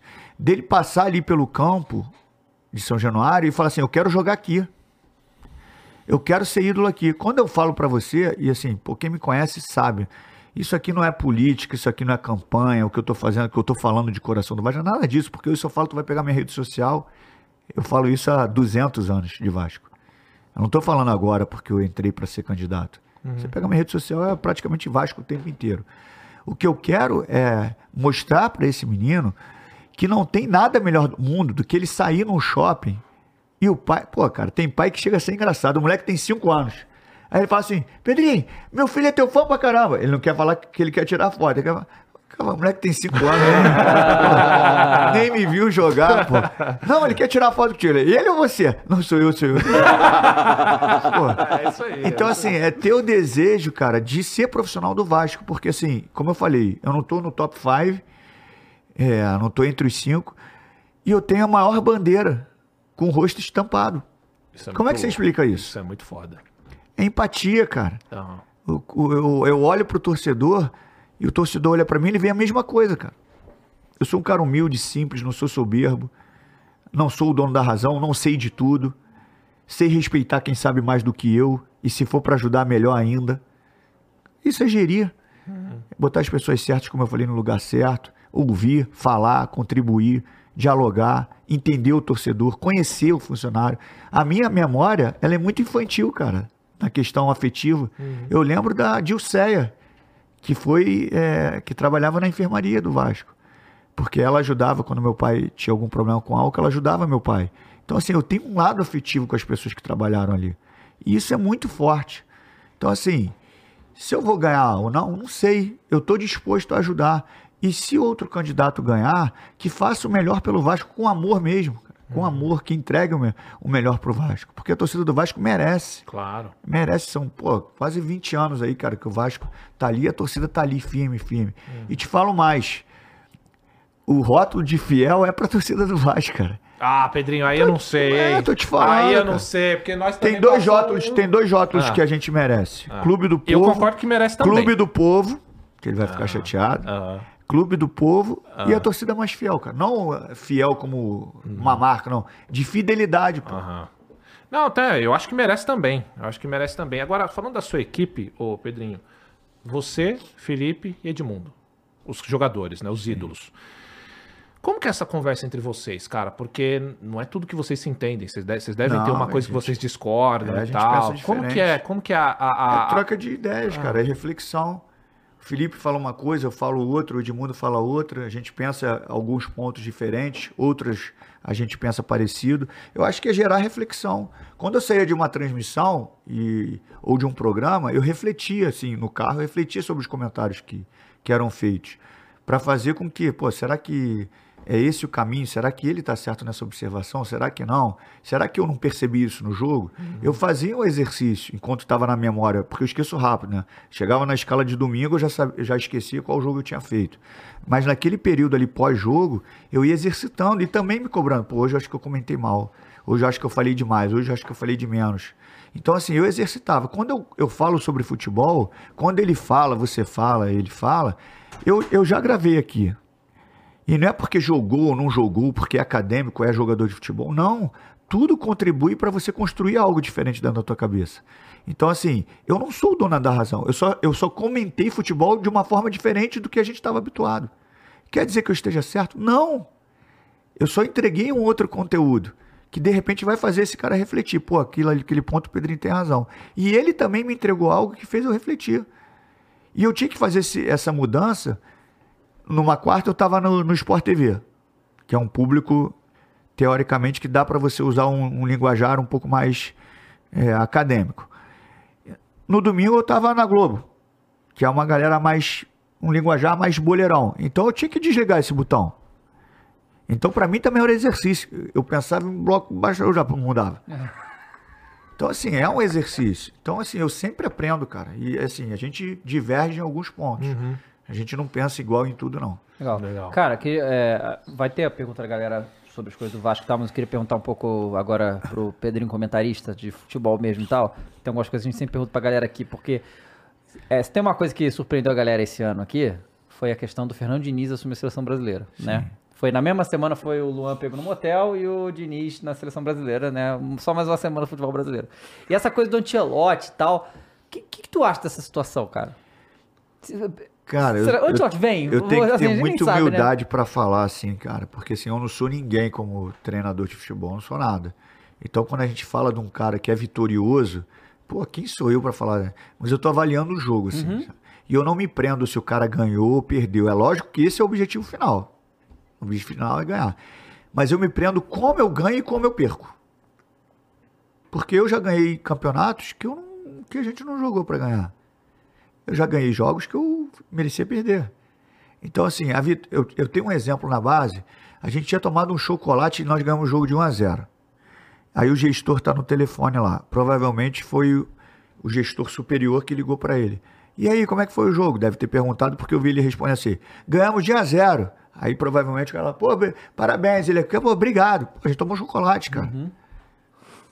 Tomou chocolate. Eu acho que o jogo ele tem que te falar mais do que o resultado. Como é que você construiu aquilo? Como é que você perdeu? É, é isso que mexe comigo. O Fernando Diniz, é, eu gosto particularmente do jogo dele. Porque a imprensa, ela, e eu fiz parte dela, ela ficava o tempo inteiro. Ah, o Brasil não joga mais como jogava e nunca mais vai jogar como 82. Não vai jogar, esquece. É outro jogo. Futebol é outro. Mas ficava. O, o Fernando Diniz, ele tenta isso. Aí quando o cara tenta algo diferente, ele é criticado por isso. Aí eu vi gente falando assim, não, porque esse jogo de posição hoje é muito chato. Aí o, o Diniz faz um jogo de aproximação o tempo inteiro, a galera critica. E às vezes é sem, sem conhecimento do jogo. Se você falar o Ancelotti é um grande nome, é claro que é um grande nome. O processo do Fernando Diniz estar para depois entrar o Ancelotti, eu não acho legal. Pode dar certo? Pode. A gente já ganhou o campeonato com, com, com 15 treinadores diferentes.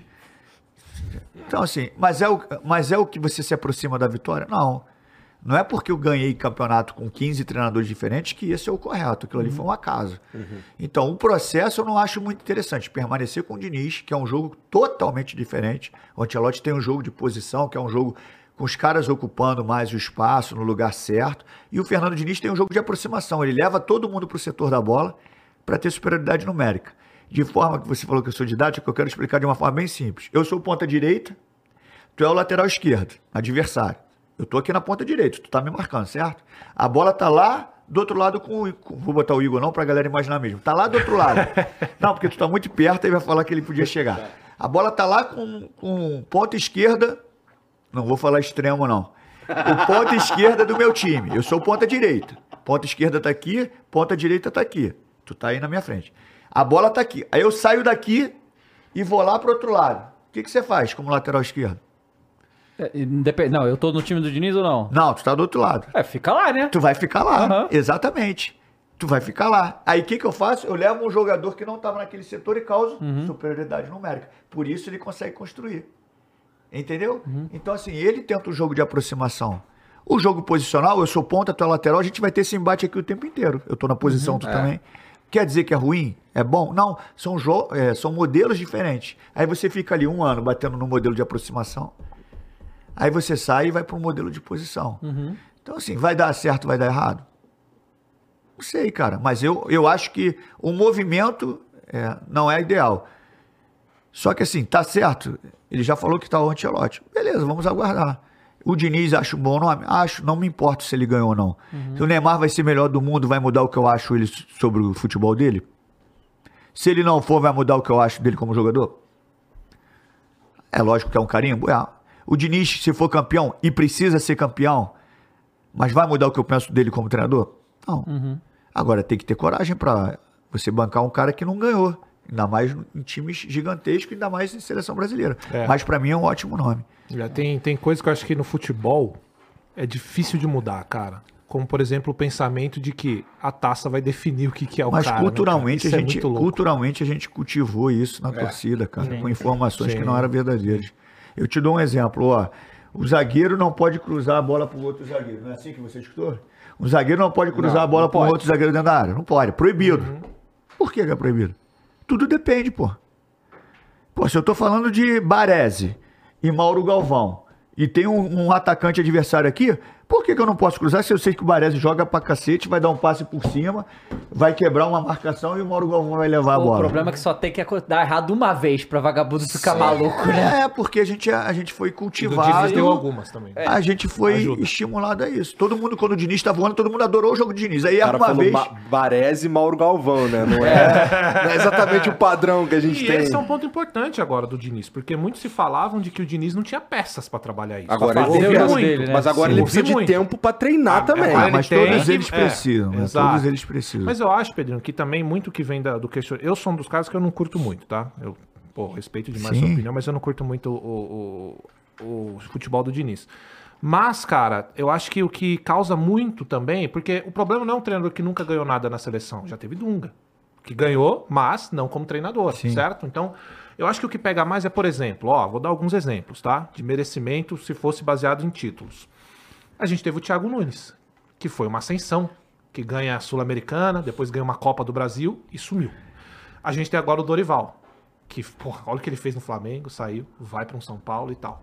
E eu acho que o que a galera pega mais no pé é nesse sentido. E aí vai do que a gente tá falando, é título que define o cara e tal. E aí, pô, o Diniz, pô, apresenta um futebol que não ganha nada, e a gente vê um cara como o Dorival que merece, ou próprios outros técnicos que venceram e não recebe essa oportunidade. Eu acho que o que pega na galera é isso, não é? Então, por exemplo, você deu o exemplo do Thiago Nunes. Você lembra por que, que o, o Corinthians contratou o Thiago Nunes? Pra mudar o, o sistema do Corinthians. A Não DNA, né? Que era defensivo. Aí não deu agora. certo, É. mandou o Thiago Nunes embora. Quem eles contrataram?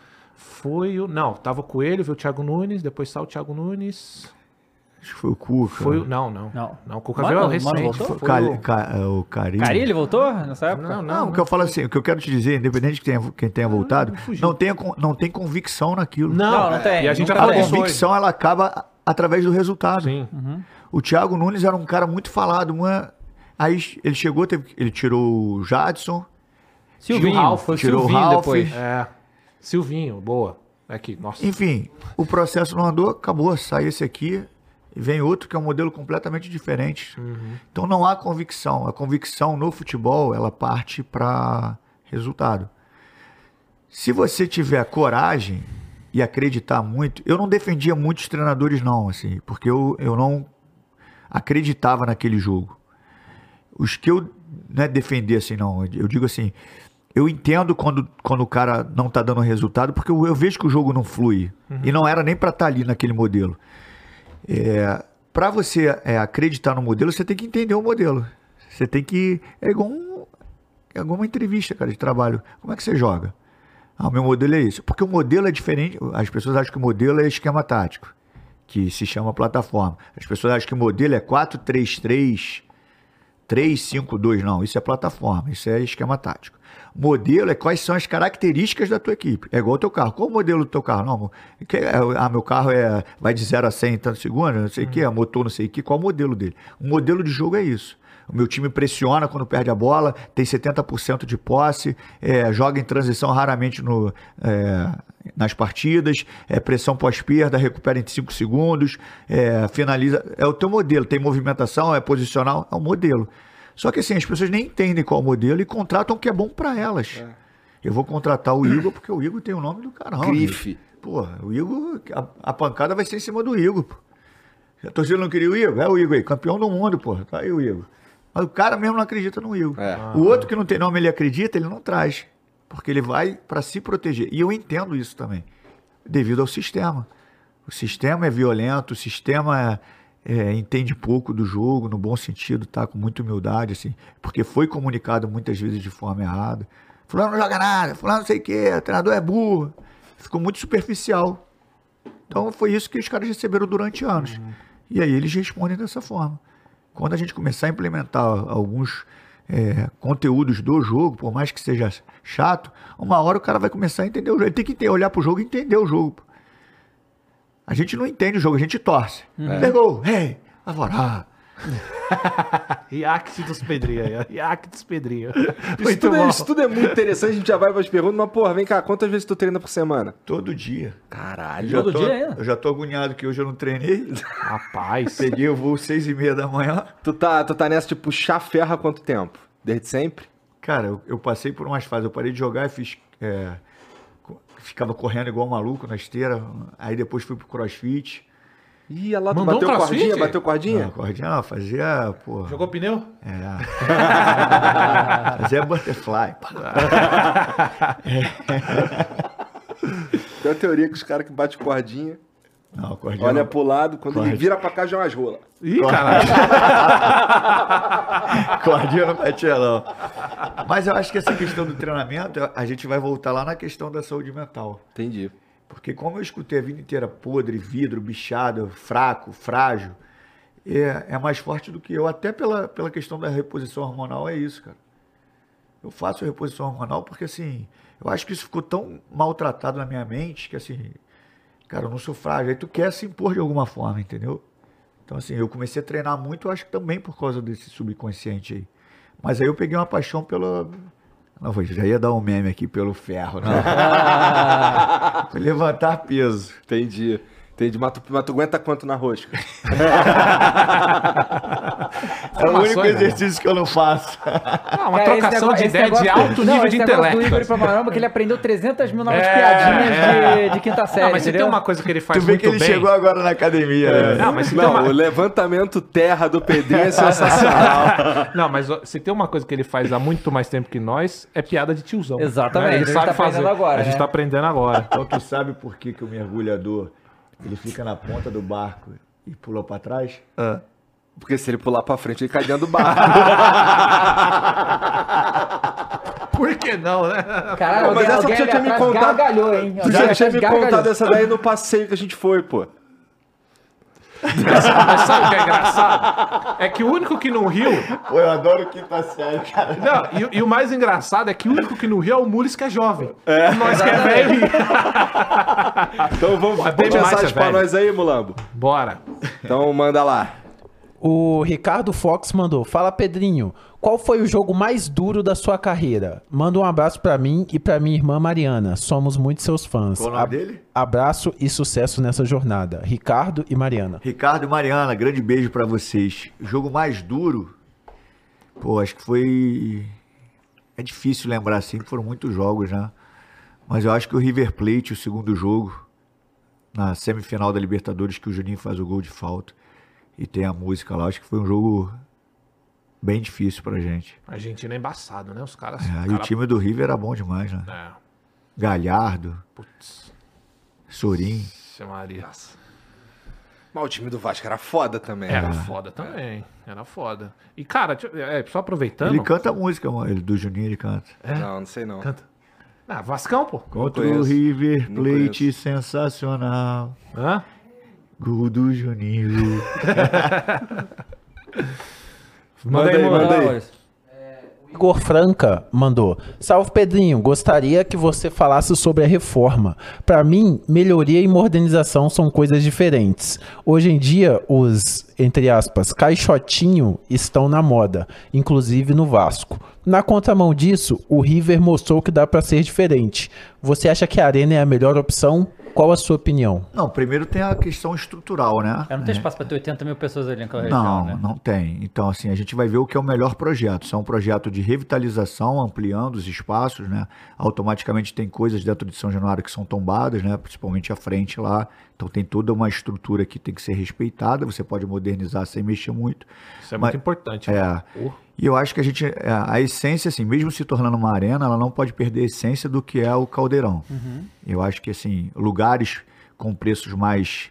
é, de possibilidades melhores para uma classe social um pouco mais é, é, sem prestígio, é, identificar é, a logística também para a questão de você mexer, empurrar muito São Januário para lá, empurrar um pouquinho para cá, o entorno de São Januário para você chegar também, tem todo um processo. Porque a gente pensa também no prédio, que é um prédio garagem, e aí se vai ficar dentro de São Januário, ou no terreno que o Vasco tem em frente a São Januário. Então tudo isso vai interferir né, num processo de escolha, se vai ser mais viável a questão da revitalização, né, com ampliação de lugares, né, botando ali uma, um estádio para 40 mil, 50 mil, ou se vai para uma arena moderna.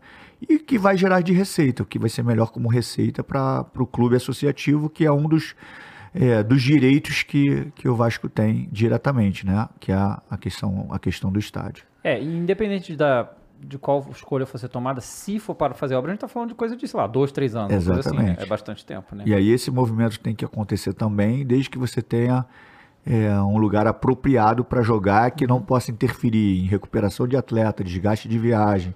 Por isso que está ligado diretamente. Legal. Mas aí, Mules? É, o cabuloso, o maior de Minas, mandou. Como você avalia a passagem pelo Cruzeiro como auxiliar do David em 2016? Cara, foi muito rápido ali, né? É, na realidade, eu, eu tinha feito o curso de. Eu estava na licença B ainda da, da CBF. E eu con- encontrava o David ali, eu trabalhava.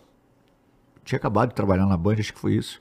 Eu encontrava o David na na- no colégio, nossos filhos estudavam juntos. Eu nunca joguei com o David, nada, a gente só batia papo. E eu estava fazendo, terminando o curso de jornalismo no IBMEC. E no último dia do curso ele me ligou falou assim: assumi o Cruzeiro, eu nem entendi. Assim. Ele me ligou quase de madrugada. Eu Falei, David, eu não tenho nem tanta intimidade assim. Aí me ligou, eu não atendi, deve ter ligado errado. Aí ele ligou de novo, aí eu atendi. Ele falou, pô, assumi o Cruzeiro. Você quer vir de auxiliar? Eu falei, vou. Aí fui lá, mas foi. Era um processo que já estava um Cruzeiro pro caminho que, que tava, né? Não querendo tirar a culpa, o David estava iniciando um trabalho, é um cara conhecedor, estudioso, mas foi um momento que estava tudo desorganizado para você iniciar um trabalho do jeito que a gente queria. Entendi.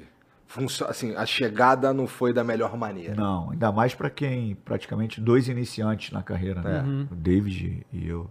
É, o Cruzeiro, o que aconteceu com o Cruzeiro foi caso de polícia, né? O negócio ali, né? É, absurdo. Ali, lit- realmente. Bom, Mas aí? É, agora a última é só uma mensagem do João Oliveira. Ele mandou: Pedrinho é o cara mais humilde que eu conheço, ser humano nota mil. Por onde passa é bem visto e respeitado. Te amo, Pedroca. Aí, Maior, cara, os maiores ídolos do Vasco pra mim. Primeiro, Bob Dinamite. Segundo, Edmundo. Terceiro, Felipe. Quarto, Pedrinho. ó, Me botou no top 5, Aí? tá bom, hein? Tá. Qual o nome dele? Grande Oliveira. abraço, João Oliveira, obrigado. Pedrinho, E já obrigado. ganhei mais um Vascaíno pra gente, ó. Aê! Não, para Bom demais, Você assina cara. a nossa camisa? Caiu bem essa camisa em tu. Essa é a nossa camisa? Sim, sim. Gostei, Traz aí bem. pra ele aí. De usar mais o- vezes. Funes.